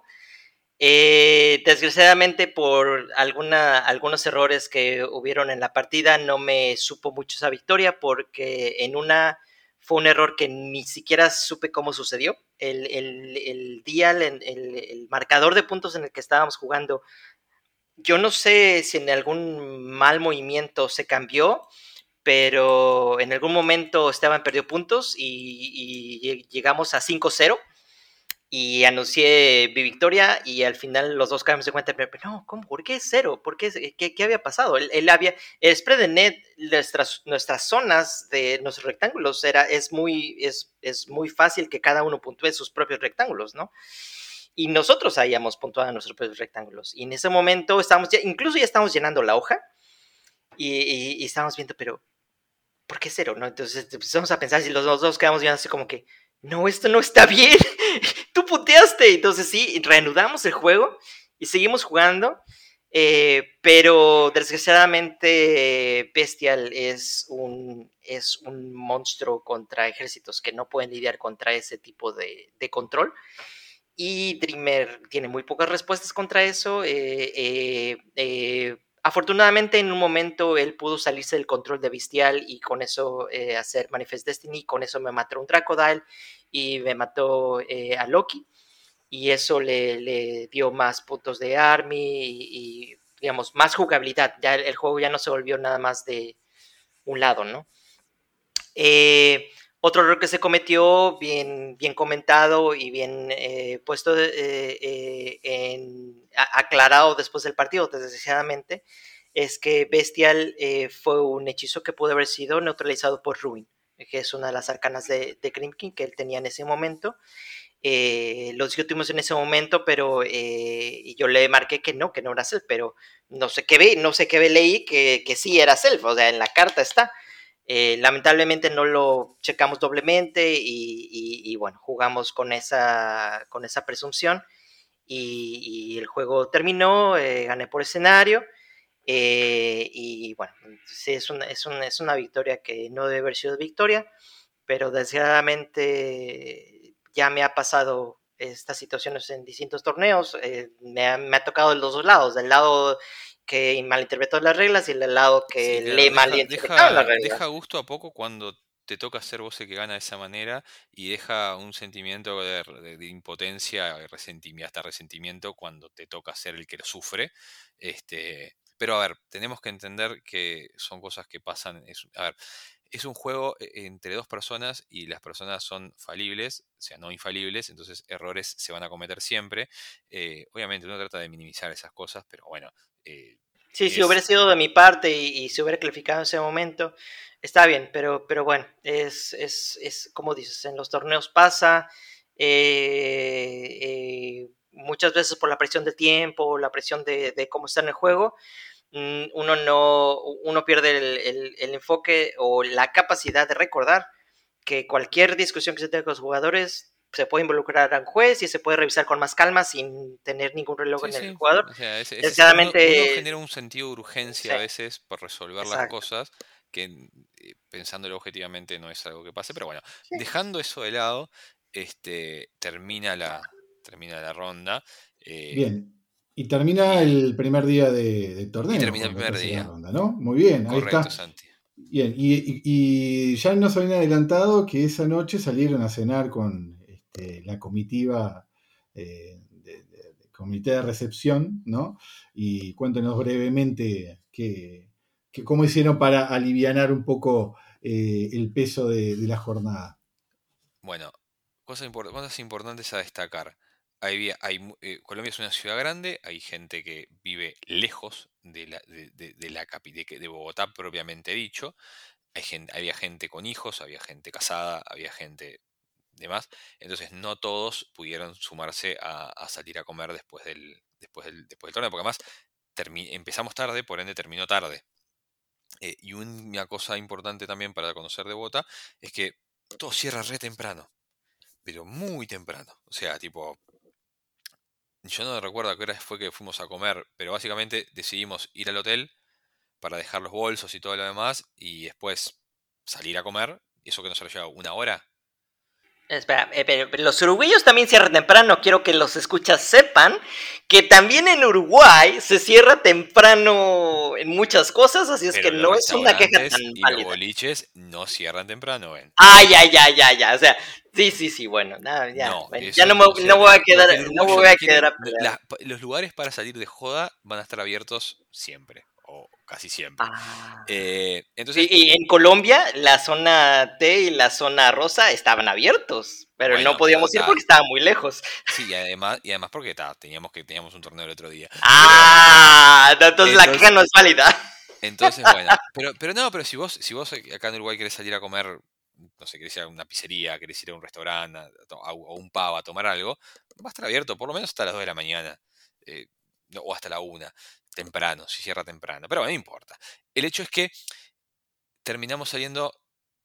Bueno, Esteban estaba exhausto eh, porque hacía tres años no jugaba War Machine, o dos años no jugaba War Machine, jugó y estaba agotado, se quedó en el, se quedó en el hotel, entonces salimos nosotros tres, junto con eh, Mauricio, el jugador de Trolls, y con Felipe, el jugador de Guard, eh, que queríamos ir a un restaurante, a otro restaurante, una recomendación de, de, Mauricio, que supuestamente era muy bueno, pero que lamentablemente ya estaba, no había lugar, estaba copado, no, teníamos lugar para entrar, no teníamos mesa, no teníamos nada y había que, había que hacer reserva en ese lugar, no pudimos.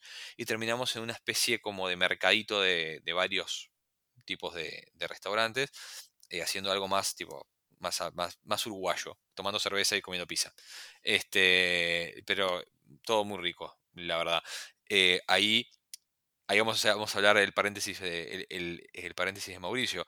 Mauricio, durante el torneo, durante el torneo, según me comentan los registros que tenemos acá, se tomó 14 latas de cerveza durante el torneo y conmigo nos, nos, nos, nos, tomamos dos jarrones, dos, dos tipo dos jarras de cerveza eh, en, durante, la, durante la pizza. Este, tal vez no, tal vez sí, Santiago, no lo sé.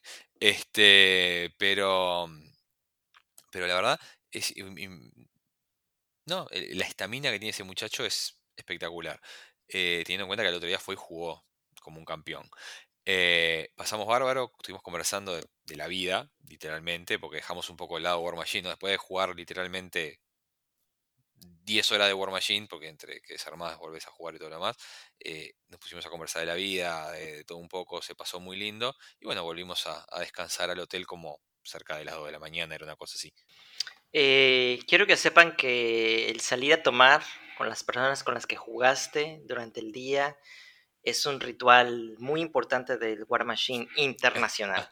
es verdad. Y eh, las personas que compartieron esos momentos con nosotros obviamente tienen muchísimos puntos adelante en, las personas que, decidieron hacerlo porque eh, es, una, es una catarsis importante. Eh, es, es, recordar que el que nosotros juguemos de una forma tan competitiva y tan agresiva no significa que no me agrade la persona con la que jugué. Es porque el juego te presta a ser un demonio en la mesa, a ser una persona hasta cierto punto desagradable.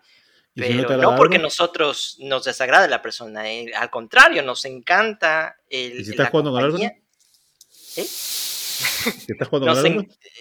nosotros queremos ser amigo de las personas con las que jugamos, pero el juego muchas veces hace que nos, que, nos volvamos eh, en contra y las personas que se toman muy a, muy a pecho eso es, terrible, o sea, nos hace sentir mal.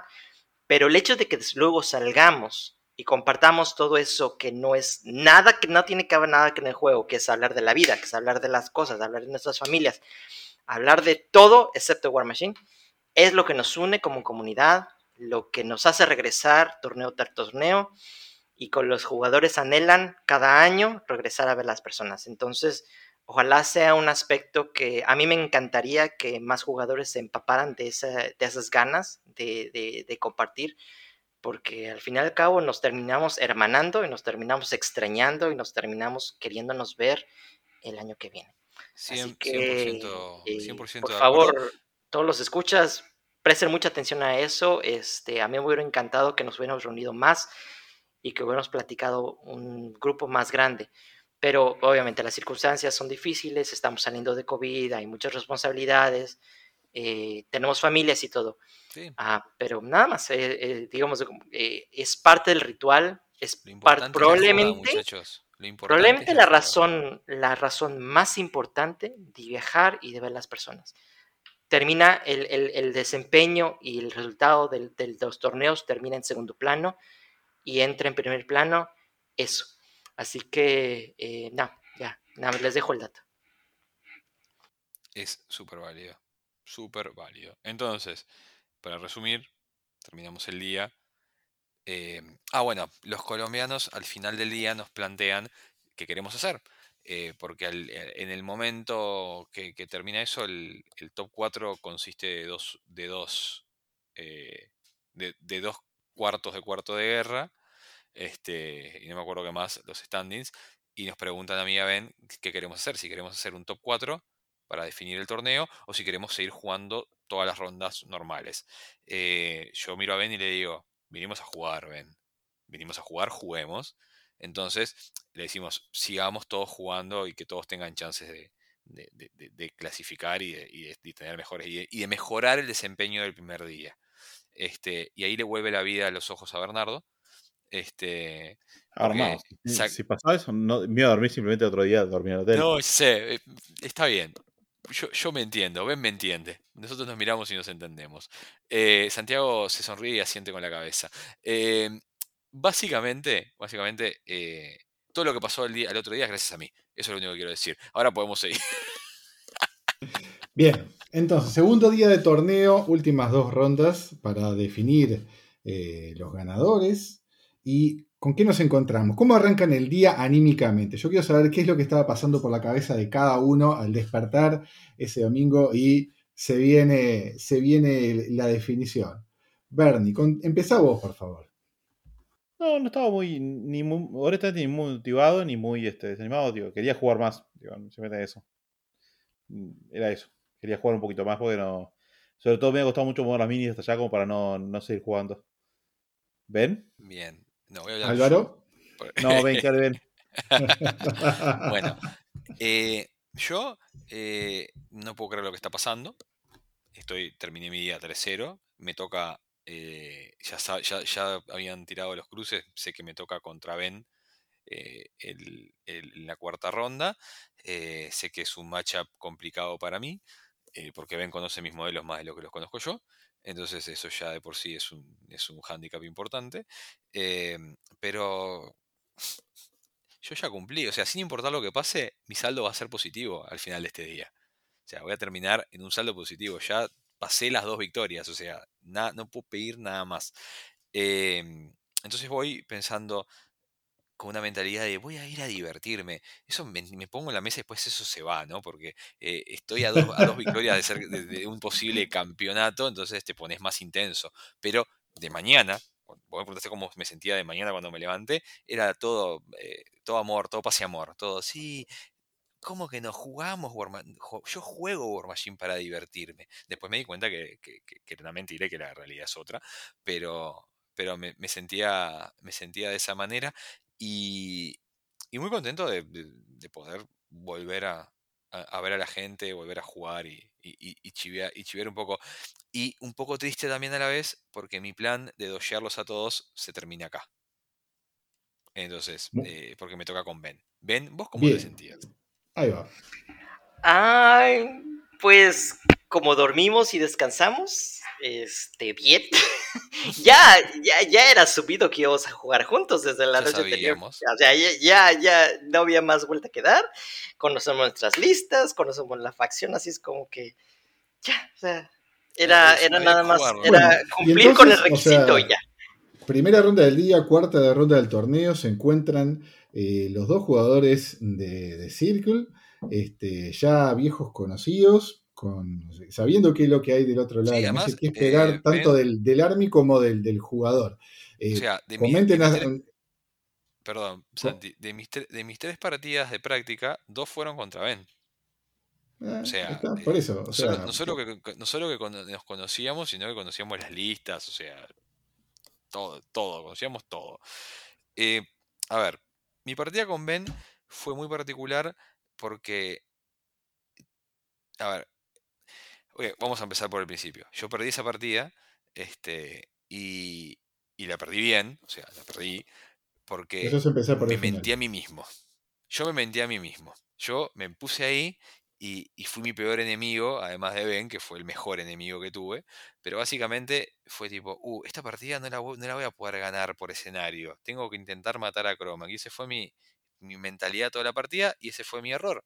Porque después me di cuenta que estaba en una posición de poder competir en escenario y poder sacar ca- tal vez hasta una victoria si hubiese manejado mejor el reloj, pero cuando uno, ustedes saben que cuando uno se mete en el tanque para planificar posibles caster kill, pierde un montón de tiempo. Entonces, yo pierdo esa partida por clock, ¿ah? Eh, pasan cosas horribles con mis dados, eso también hay que decirlo en varias ocasiones, pero bueno, dejando de, dejando de lado todo eso. Eh, un par de momentos eh, destacables de la partida. em, tenemos un momento en la partida en el, cual eh, declaro la intención de hacer una cosa y después nos ponemos a ver otros temas y dejo mal posicionado a, Loki, que era el modelo que yo quería hacer que hiciera el drag. Eh, cuando vemos eso, básicamente es, uh, mira, lo quedó mal posicionado. En realidad el drag no va a funcionar porque va a dar contra una Shifting Stones el modelo que vas a hacer y ya está. Ben muy eh, eh, agraciado de su parte, me dice, no, está bien, habíamos declarado la intención, eh, entendemos que si lo mueves media pulgada para acá, ese drag funciona y vamos a seguir así. Son cosas que hay que reconocer a los oponentes cuando esas cosas pasan, porque en un ambiente de competición en el cual uno está queriendo jugar a ganar, tener esas concesiones y manejarlas de esa manera son, es, es muy difícil a veces salir de ese, esa mentalidad de no, estamos compitiendo y no me importa lo que declaraste, es lo que está pasando en la mesa. El estado actual de la mesa dice otra cosa, no me importa lo que pase. Y era válido, porque eh, básicamente cuando pasó, yo dije, bueno, está, listo. Eh, es verdad, no puedo hacer nada al respecto, eh, el error fue mío, porque no confirmé y reconfirmé que el posicionamiento estaba correcto.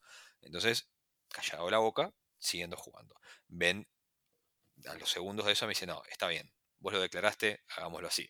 Entonces es muy, es muy destacable de su parte, quería comentarlo como un momento de sportmanship que estuvo bueno. Este, y nada, y después, el, y el momento gracioso de la partida, eh, necesito, porque yo sigo, a mí, antes de darme cuenta que el plan de Caster Kill no era lo que necesitaba para ganar esta partida, estaba mi planificación de Caster Kill y necesitaba matar una Shifting Stone que estaba al lado de Brigitte Cole y lo único, y lo único que y lo único que podía hacer para matarlo era tirarle un disparo con el well y esperar que Blast no matara a Brigitte, que necesitaba un 11 o más para matarla en dos dados, y matar a la piedra, que necesitaba dados menos 4, un 9 en tres dados, porque podía gustear. Tiró el, lado el daño a la piedra, saqué creo que 7, cosa en tres dados, tiró el daño de Brigitte, adivinen qué saqué. Un 11. Y la maté. Sí, trivialmente.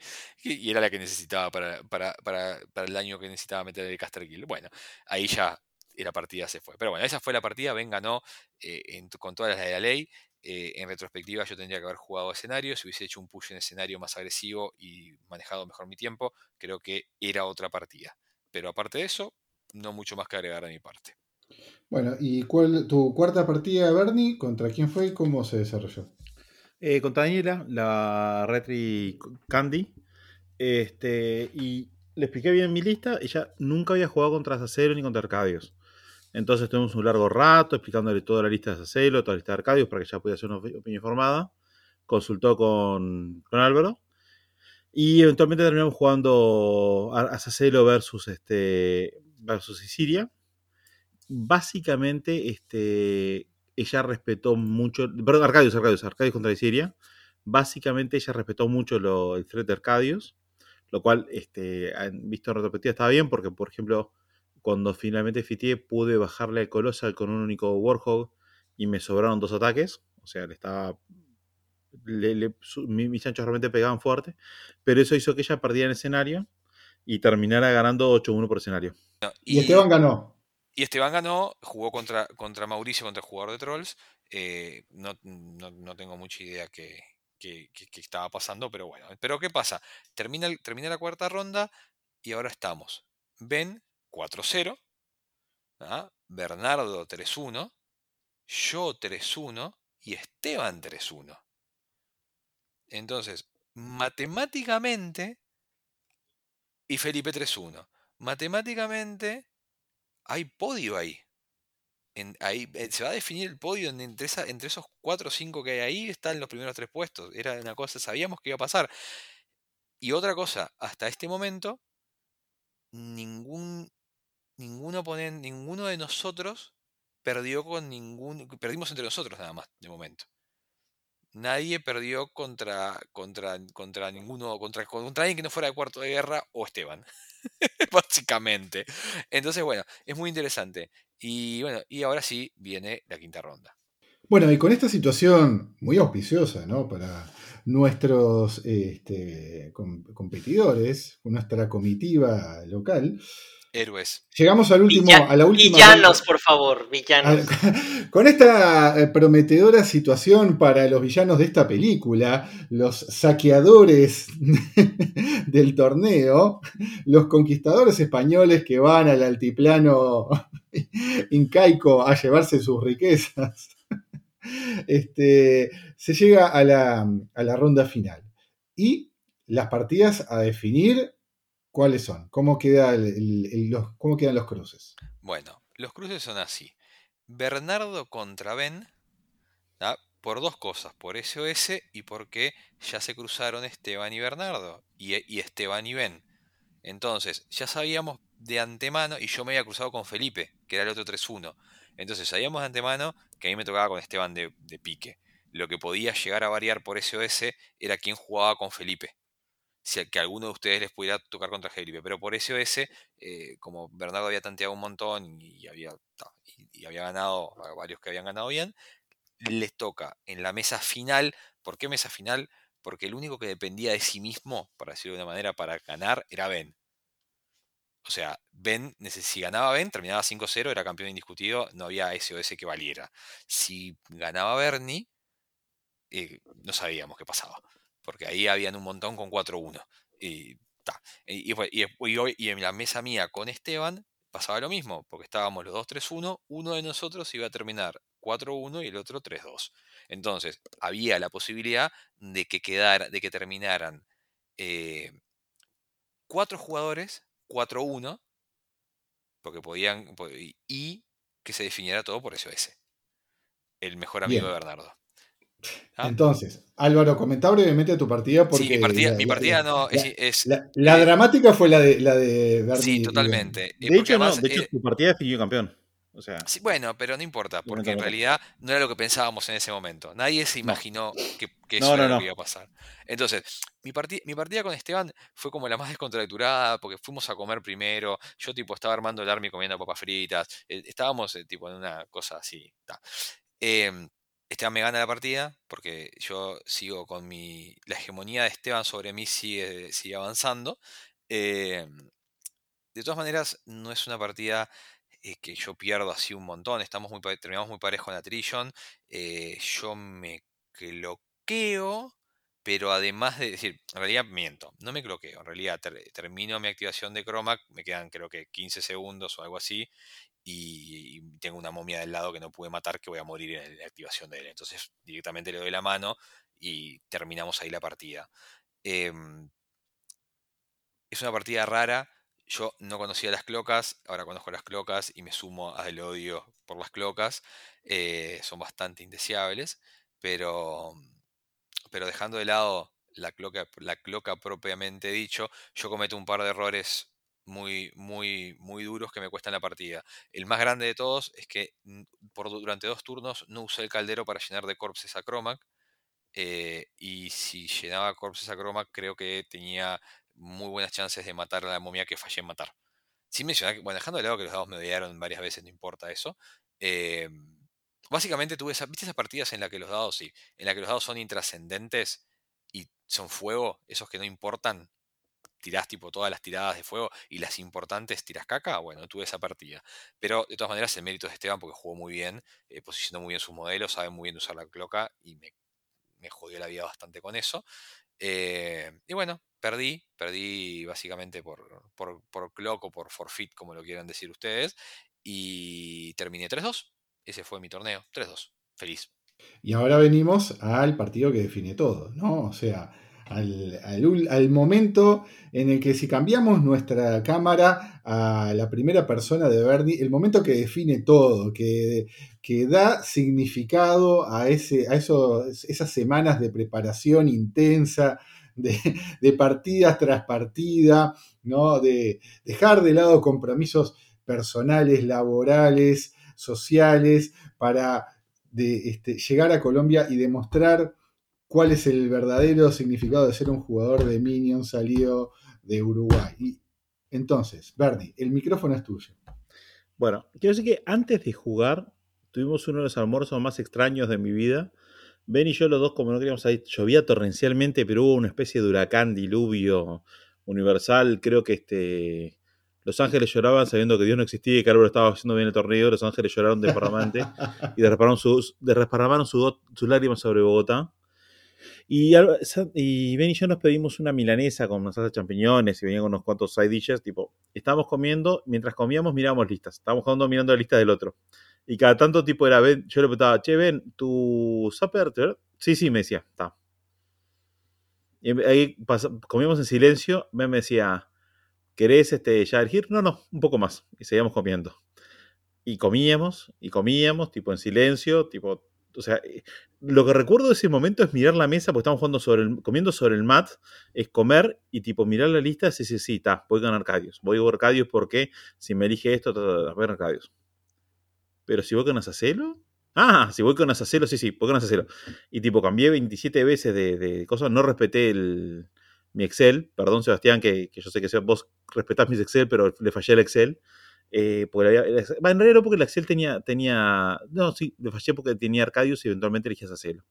Cuando terminamos de comer, despejamos la mesa, elegimos casters y es Asacelo versus Moyar. Una de las partidas más absolutamente agotadoras mentalmente de mi vida. Que, a ver, voy a, a spoilear un poco. No, no voy a spoilear, ¿sabes qué? Empezamos a jugar y rápidamente me doy cuenta de que no logro avanzar porque los, este, los pilares de sal me trancan los champions y los champions básicamente están ahí haciendo una especie de, de embutido en el medio. Y Ben empieza a mandar un carnaval de cosas por mi costado que Boomhaller se encarga épicamente de cubrir mi flanco. Y básicamente Boomhaller, pero contuvo el flanco entero contra las bestias, solos, eh, Gudrun. Le mandaba, Ben le mandaba cosas y Boomhaller lo trancaba porque se- él se paraba ahí y cuando intentaba pasarle corriendo le pegaba un hachazo, lo tiraba al piso y quedaban ahí. Entonces las cosas quedaban ahí trancados. Se resarció de, lo, de su fallo miserable en la partida con Esteban. No, no, absolutamente. Digo, Boomhaller se bancó solo básicamente un, este, un, un escenario. Los zappers de Ben me hicieron la vida imposible a cuadritos. Sobre todo un zapper que el Troll King Champion Hero le pegó, lo mató, tafió, tirado al piso. Turno siguiente se levantó, me pega. El Champion Hero le pega, lo tafea, tira al piso. Tuvo como 3-4 turnos así. en un momento me equivoco y no pongo un solo para plantear mi bandera. Y Ben me sobrepasa como en 3 puntos. Y yo ahí veo que este, está muy complicado, está muy complicado. Y de un plan con mi Airport Time Troll de hacer un throw, pero me endulzo y digo, no, ¿para qué voy a hacer un throw si puedo matar al light de Sven? Eh, no, no pude matarlo. Este, los dados realmente no ayudaron y necesitaba spikear porque faltaban tipo, ponerle que es 22 puntos, lleva a ser 19, faltaban un piquito y en realidad hice 8 puntos. Este, donde throw hubiera sido mucho mejor.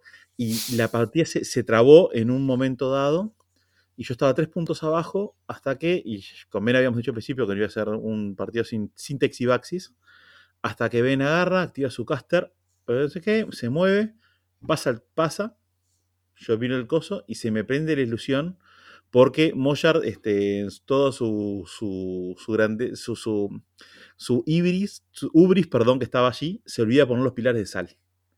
Entonces, en el medio, donde yo tenía los champions, me queda un pasillo para empezar a contestarle su bandera. Y mientras mi bandera, no, él no llega a contestar porque estaba un holler, mm, la voz, tipo, controlando la zona, y le mandé todo lo que tenía. Tipo, corrió los champions, corrió Gudrun, corrió el champion Hero, corrió a Sacelo eventualmente. Este, y porque no contesteaba, fue a molestar. Este, y ahí eh, lo, lo tranqué.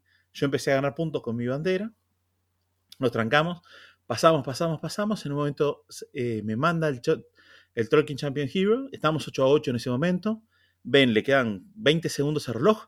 Pasa el reloj y me dice, como, no sé, un minuto, poco. Me dice, gané, gané. Y me da la mano y se va, bien, gané. Tipo, se va festejando. Yo quedé tipo mirando el estado de mesa.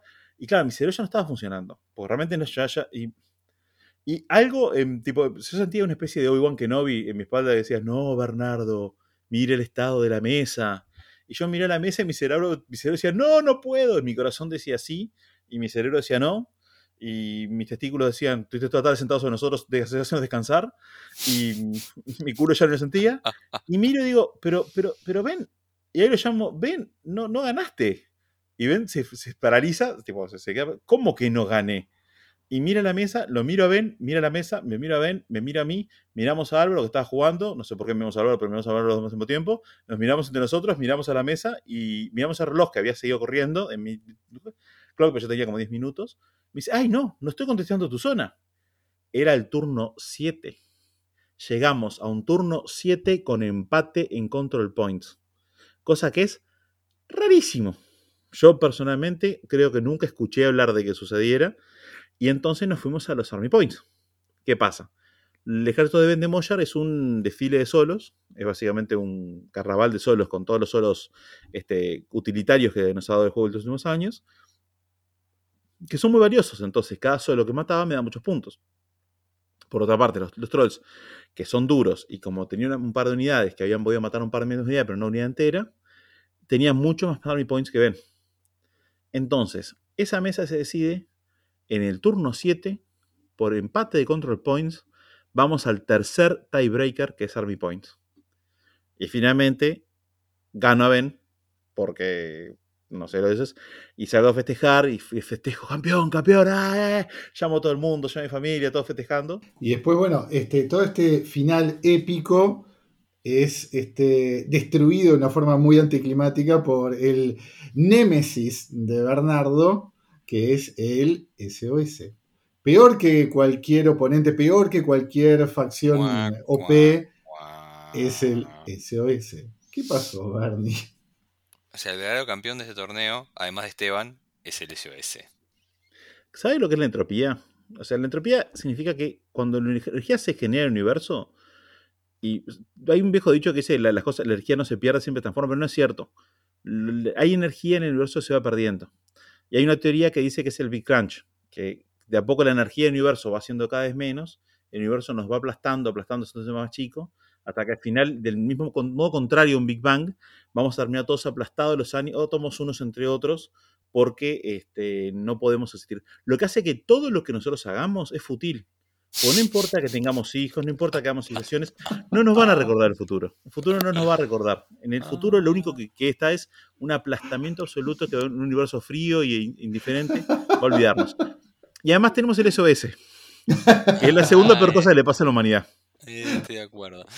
Eh, entonces, para resumir, eh, por SOS, termina, a ver, termina como, como lo que dijimos, que, que, podía pasar quedan cuatro jugadores que terminan 4-1. Esos jugadores son Ben, Bernardo, Esteban y Felipe. Eh, eso significa que el top 4 está ahí y después del 5 para adelante entre los que están 3-2, que yo me incluyo. Entonces sabemos que cuarto de guerra mm, por SOS muy probablemente va a tener eh, va a estar en el top 3, seguro. Eh, y queda de la siguiente manera. Esteban, primero, por SOS. Segundo, Ben, que perdió contra Bernardo. Tercero, Bernardo, que perdió contra Ben. Para, para que sigue. Cuarto, Felipe, que perdió contra mí. Y quinto, yo, que perdí contra Felipe y te contra todos los que perdí. Para, para, para, para.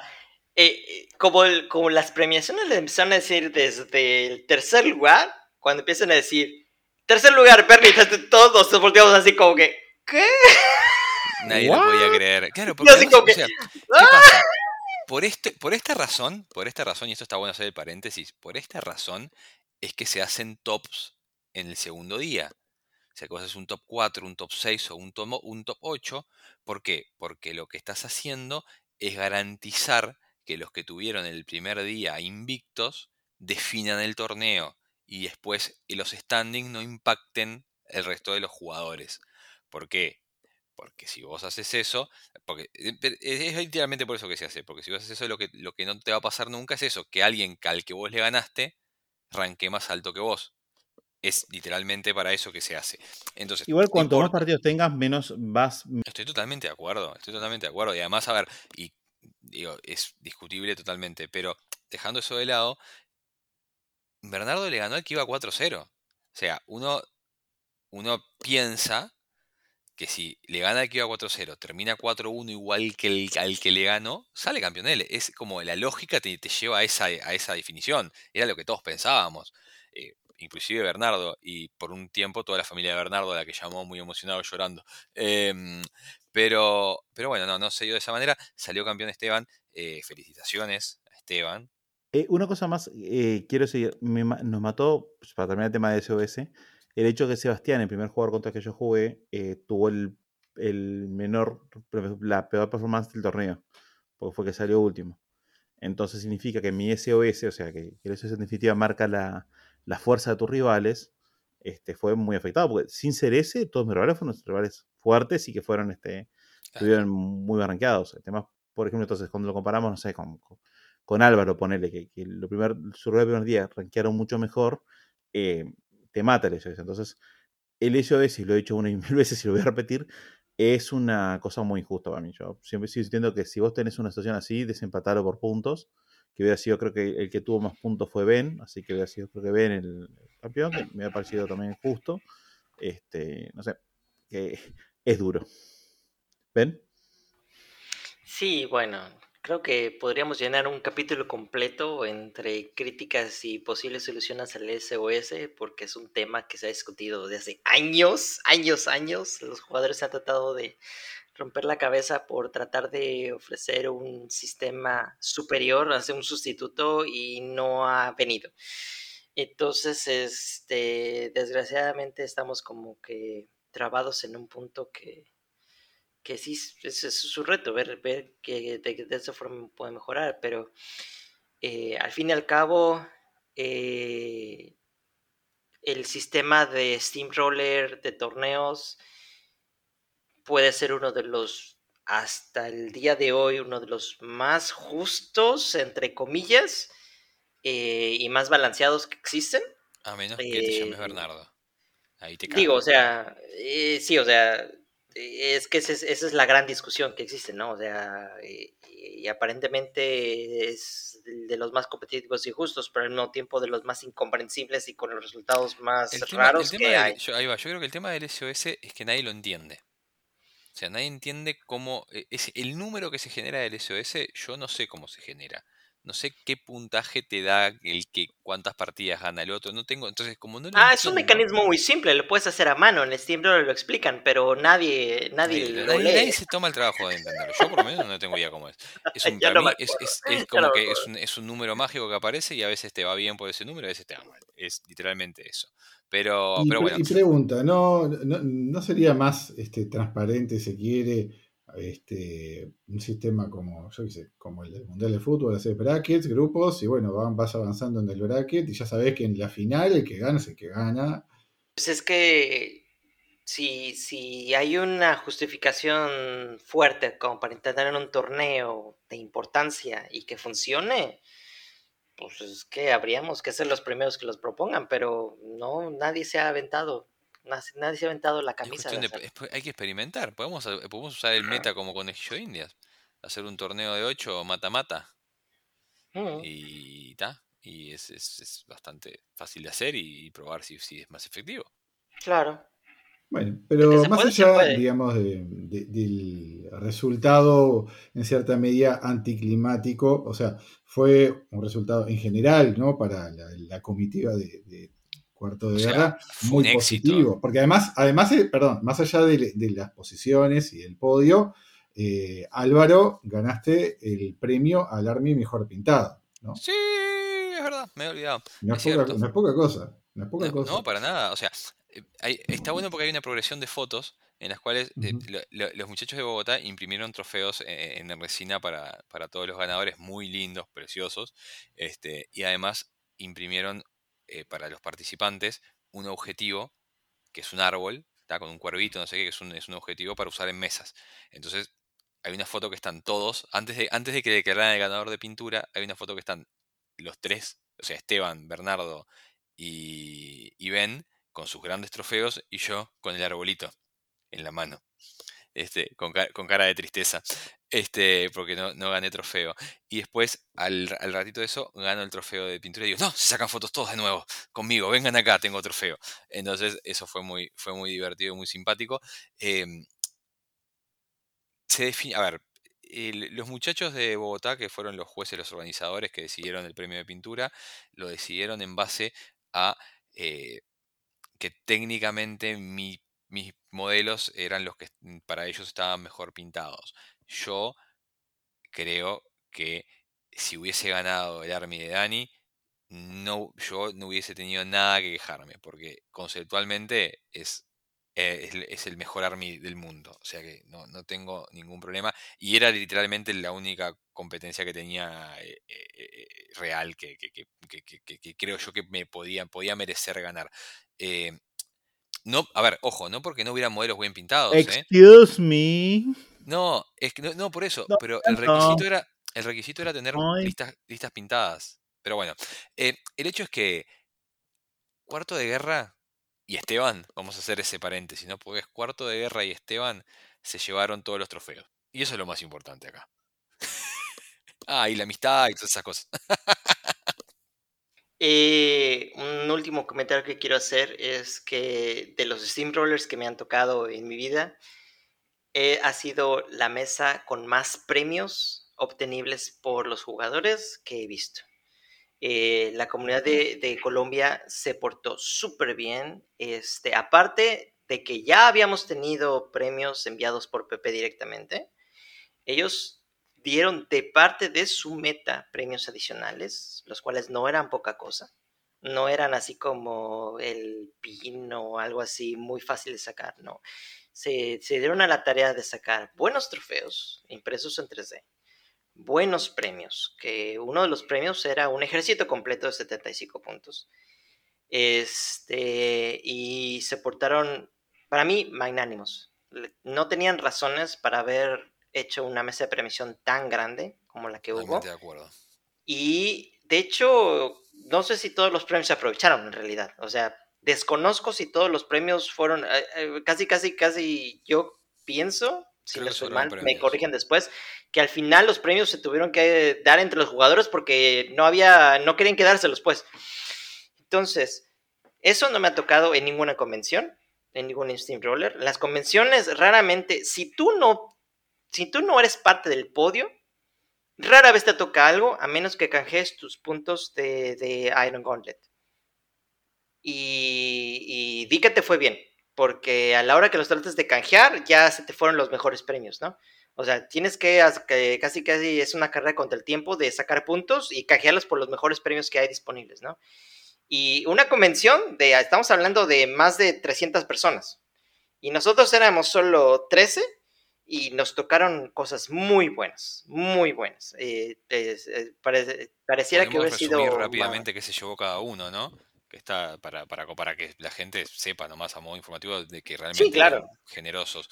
Eh, Bernardo, vos te llevaste eh, de lo que había mandado Pepe el libro de el, art, de, el arte de Private Press, ¿verdad? Mira, yo quería llevarme honestamente algo para el meta, porque me mi idea era traerme tipo, no sé, una lista para empezar, este, eh, modelos que a la gente faltaba. Me encantaría, me encantado agarrar el Supreme Guardian de Scon, pero la verdad que el libro está tan lindo que lo vi. y En el fondo soy un monstruo egoísta. Eh, está bien. Así que me agarré el libro y me Escúchame, traje. te, lo, te lo mereces. Así que está bien. Hiciste bien en agarrarlo. Ben, ¿vos qué agarraste? Un Meat Treasure porque no recuerdo a alguien que haya hecho listas con Meat Treasures, excepto yo, el Snowflake raro. Así que este es un modelo que ya no tengo que comprar, así es que, yay, Meat Treasure. Ex- excelente. Eh, Esteban se llevó el Supreme Guardian. Ahí está. Este, también cortesía de PP. Y yo, como ganador de pintura, o sea, ¿eh? me llevé una lista de 75 puntos de Cador de, de Winterguard. Y como después, digamos, nadie había reclamado, porque había otro, había otro Battle Group y un par de, de, de, de Jacks de, Cador que estaban como para, como para un segundo premio, me dieron también eso. O sea, me dijeron, ah, mira, agradecer que llevaste lo de Cador. Este, ah, había también un, un Colossal, un, un Victor Conquest, que se lo llevó Mauricio. Este, y claro, y pero solo, solo, solo quería eso. Entonces que sobró lo, lo otro que venía con eso. Y es, me lo dejaron, me lo dejaron a nosotros para nuestro meta. Así que sí, real, real, realmente, más que generosos eh, los amigos de Gran Cero, de- meta de, de Bogotá. Eh, no tenemos más que agradecimientos y nada. Y, haber pasado cinco días, eh, a ver, que dejando de lado la competencia y todo lo demás, pasamos cinco días entre amigos, que estuvo bárbaro, estuvo bárbaro. Yo, eh, en lo personal, que, vengo de, de- mucho, de, una vida ajetreada con reforma de casa, niños, trabajo, ta, ta, ta, muy poco tiempo para hobby, para jugar, pasé bárbaro. Fue como un mimo al alma. Así que la verdad, muy agradecido por, los, por el todo. Así. Y con eso y un bizcocho hasta mañana a las 8. Hey, último comentario, este, para todos los eh, nuestros escuchas de Colombia que hemos tratado de invitar a que vengan a Uruguay, a darnos la oportunidad de ser los hosts y de revolver ese, esa gran hospitalidad y favor y cariño que ustedes nos dieron. Eh, por favor, relochen en, en saco roto. es- nos encantaría recibirlos cuando ustedes gusten. Y obviamente será un evento en el que nosotros organizamos juegos y visitas y nos encantaría tenerlos. Así es que estamos muy agradecidos con la hospitalidad, con, con todo lo que encontramos allá. Estoy eh, súper contento con toda la experiencia que tuve, eh, maravillado y, va, eh, con muchas ganas de repetir. Me encantaría robar mis jugadores para el meta. Honestamente, creo que todos los jugadores con los cuales interactué, este, todos los con los que jugué, obviamente, pero más allá de eso, todos los que con los que tuve charla- oportunidad de charlar, de intercambiar, de hablar, me encantaría, tipo, hacer un éxodo masivo y traerlos a todos para acá, porque la verdad que serían, creo que cualquier jugador de los que nos, nos cruzamos ya es una excelente adición a cualquier meta. Eh, la verdad que estaría buenísimo que pudieran venir algunos de ellos. Este, habíamos hablado, creo que de Juan y Daniela dijeron capaz que podían venir este año, Mauricio también. David, Este, David también. Este, cualquiera de ellos que quisiera venir para, para Uruguay, obviamente será paseado, agasajeado y, y será eh, rociado con carnes. Este, Uy, eso En el en sentido que hacemos- peor. en el sentido que hacemos un asado para jugar. Gracias, Bernardo, por Este, aclarar. Y les prometemos, y les prometemos a todos una partida con Santiago. Sí. Y si vienen todos una tras otra. Así, así. Que sea un train. Porque to- todo lo que Santiago no pudo porque no vino a este viaje, lo, lo- lo vamos, a, lo vamos a internar ahí, lo vamos a encerrar y, y va a jugar con cada uno de ustedes. ¿Verdad, Santiago?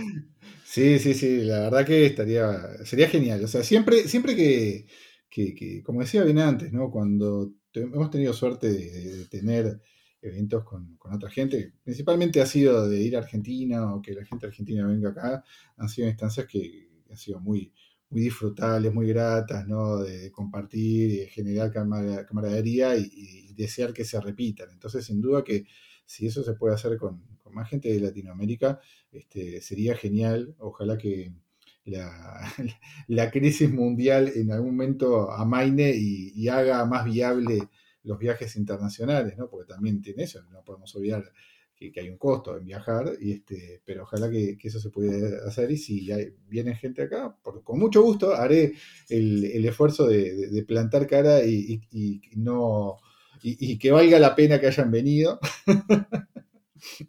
este, prometo no jugar con Circle. Este, y bueno, eh, bueno, no, entonces. Juan Comenot. ¿Por qué no? Este, y, y bueno, en conclusión, es una, una experiencia ampliamente positiva, eh, de intercambio, de disfrute, de camaradería. Y bueno, creo que estaría todo dicho. Álvaro. ¿querés hacer los honores del cierre? Me parece perfecto. Eh, señoras y señores, este fue el episodio algo de la temporada 3. Bueno, episodio 6 de la temporada 3 de Cuarto de Guerra. Eh, mi nombre es Álvaro. Mi nombre es Bernardo. Mi nombre es Santiago. mi nombre es y Ben. es- Y esto fue Cuarto de guerra. Cuarto de reputa. ¡Bogotá!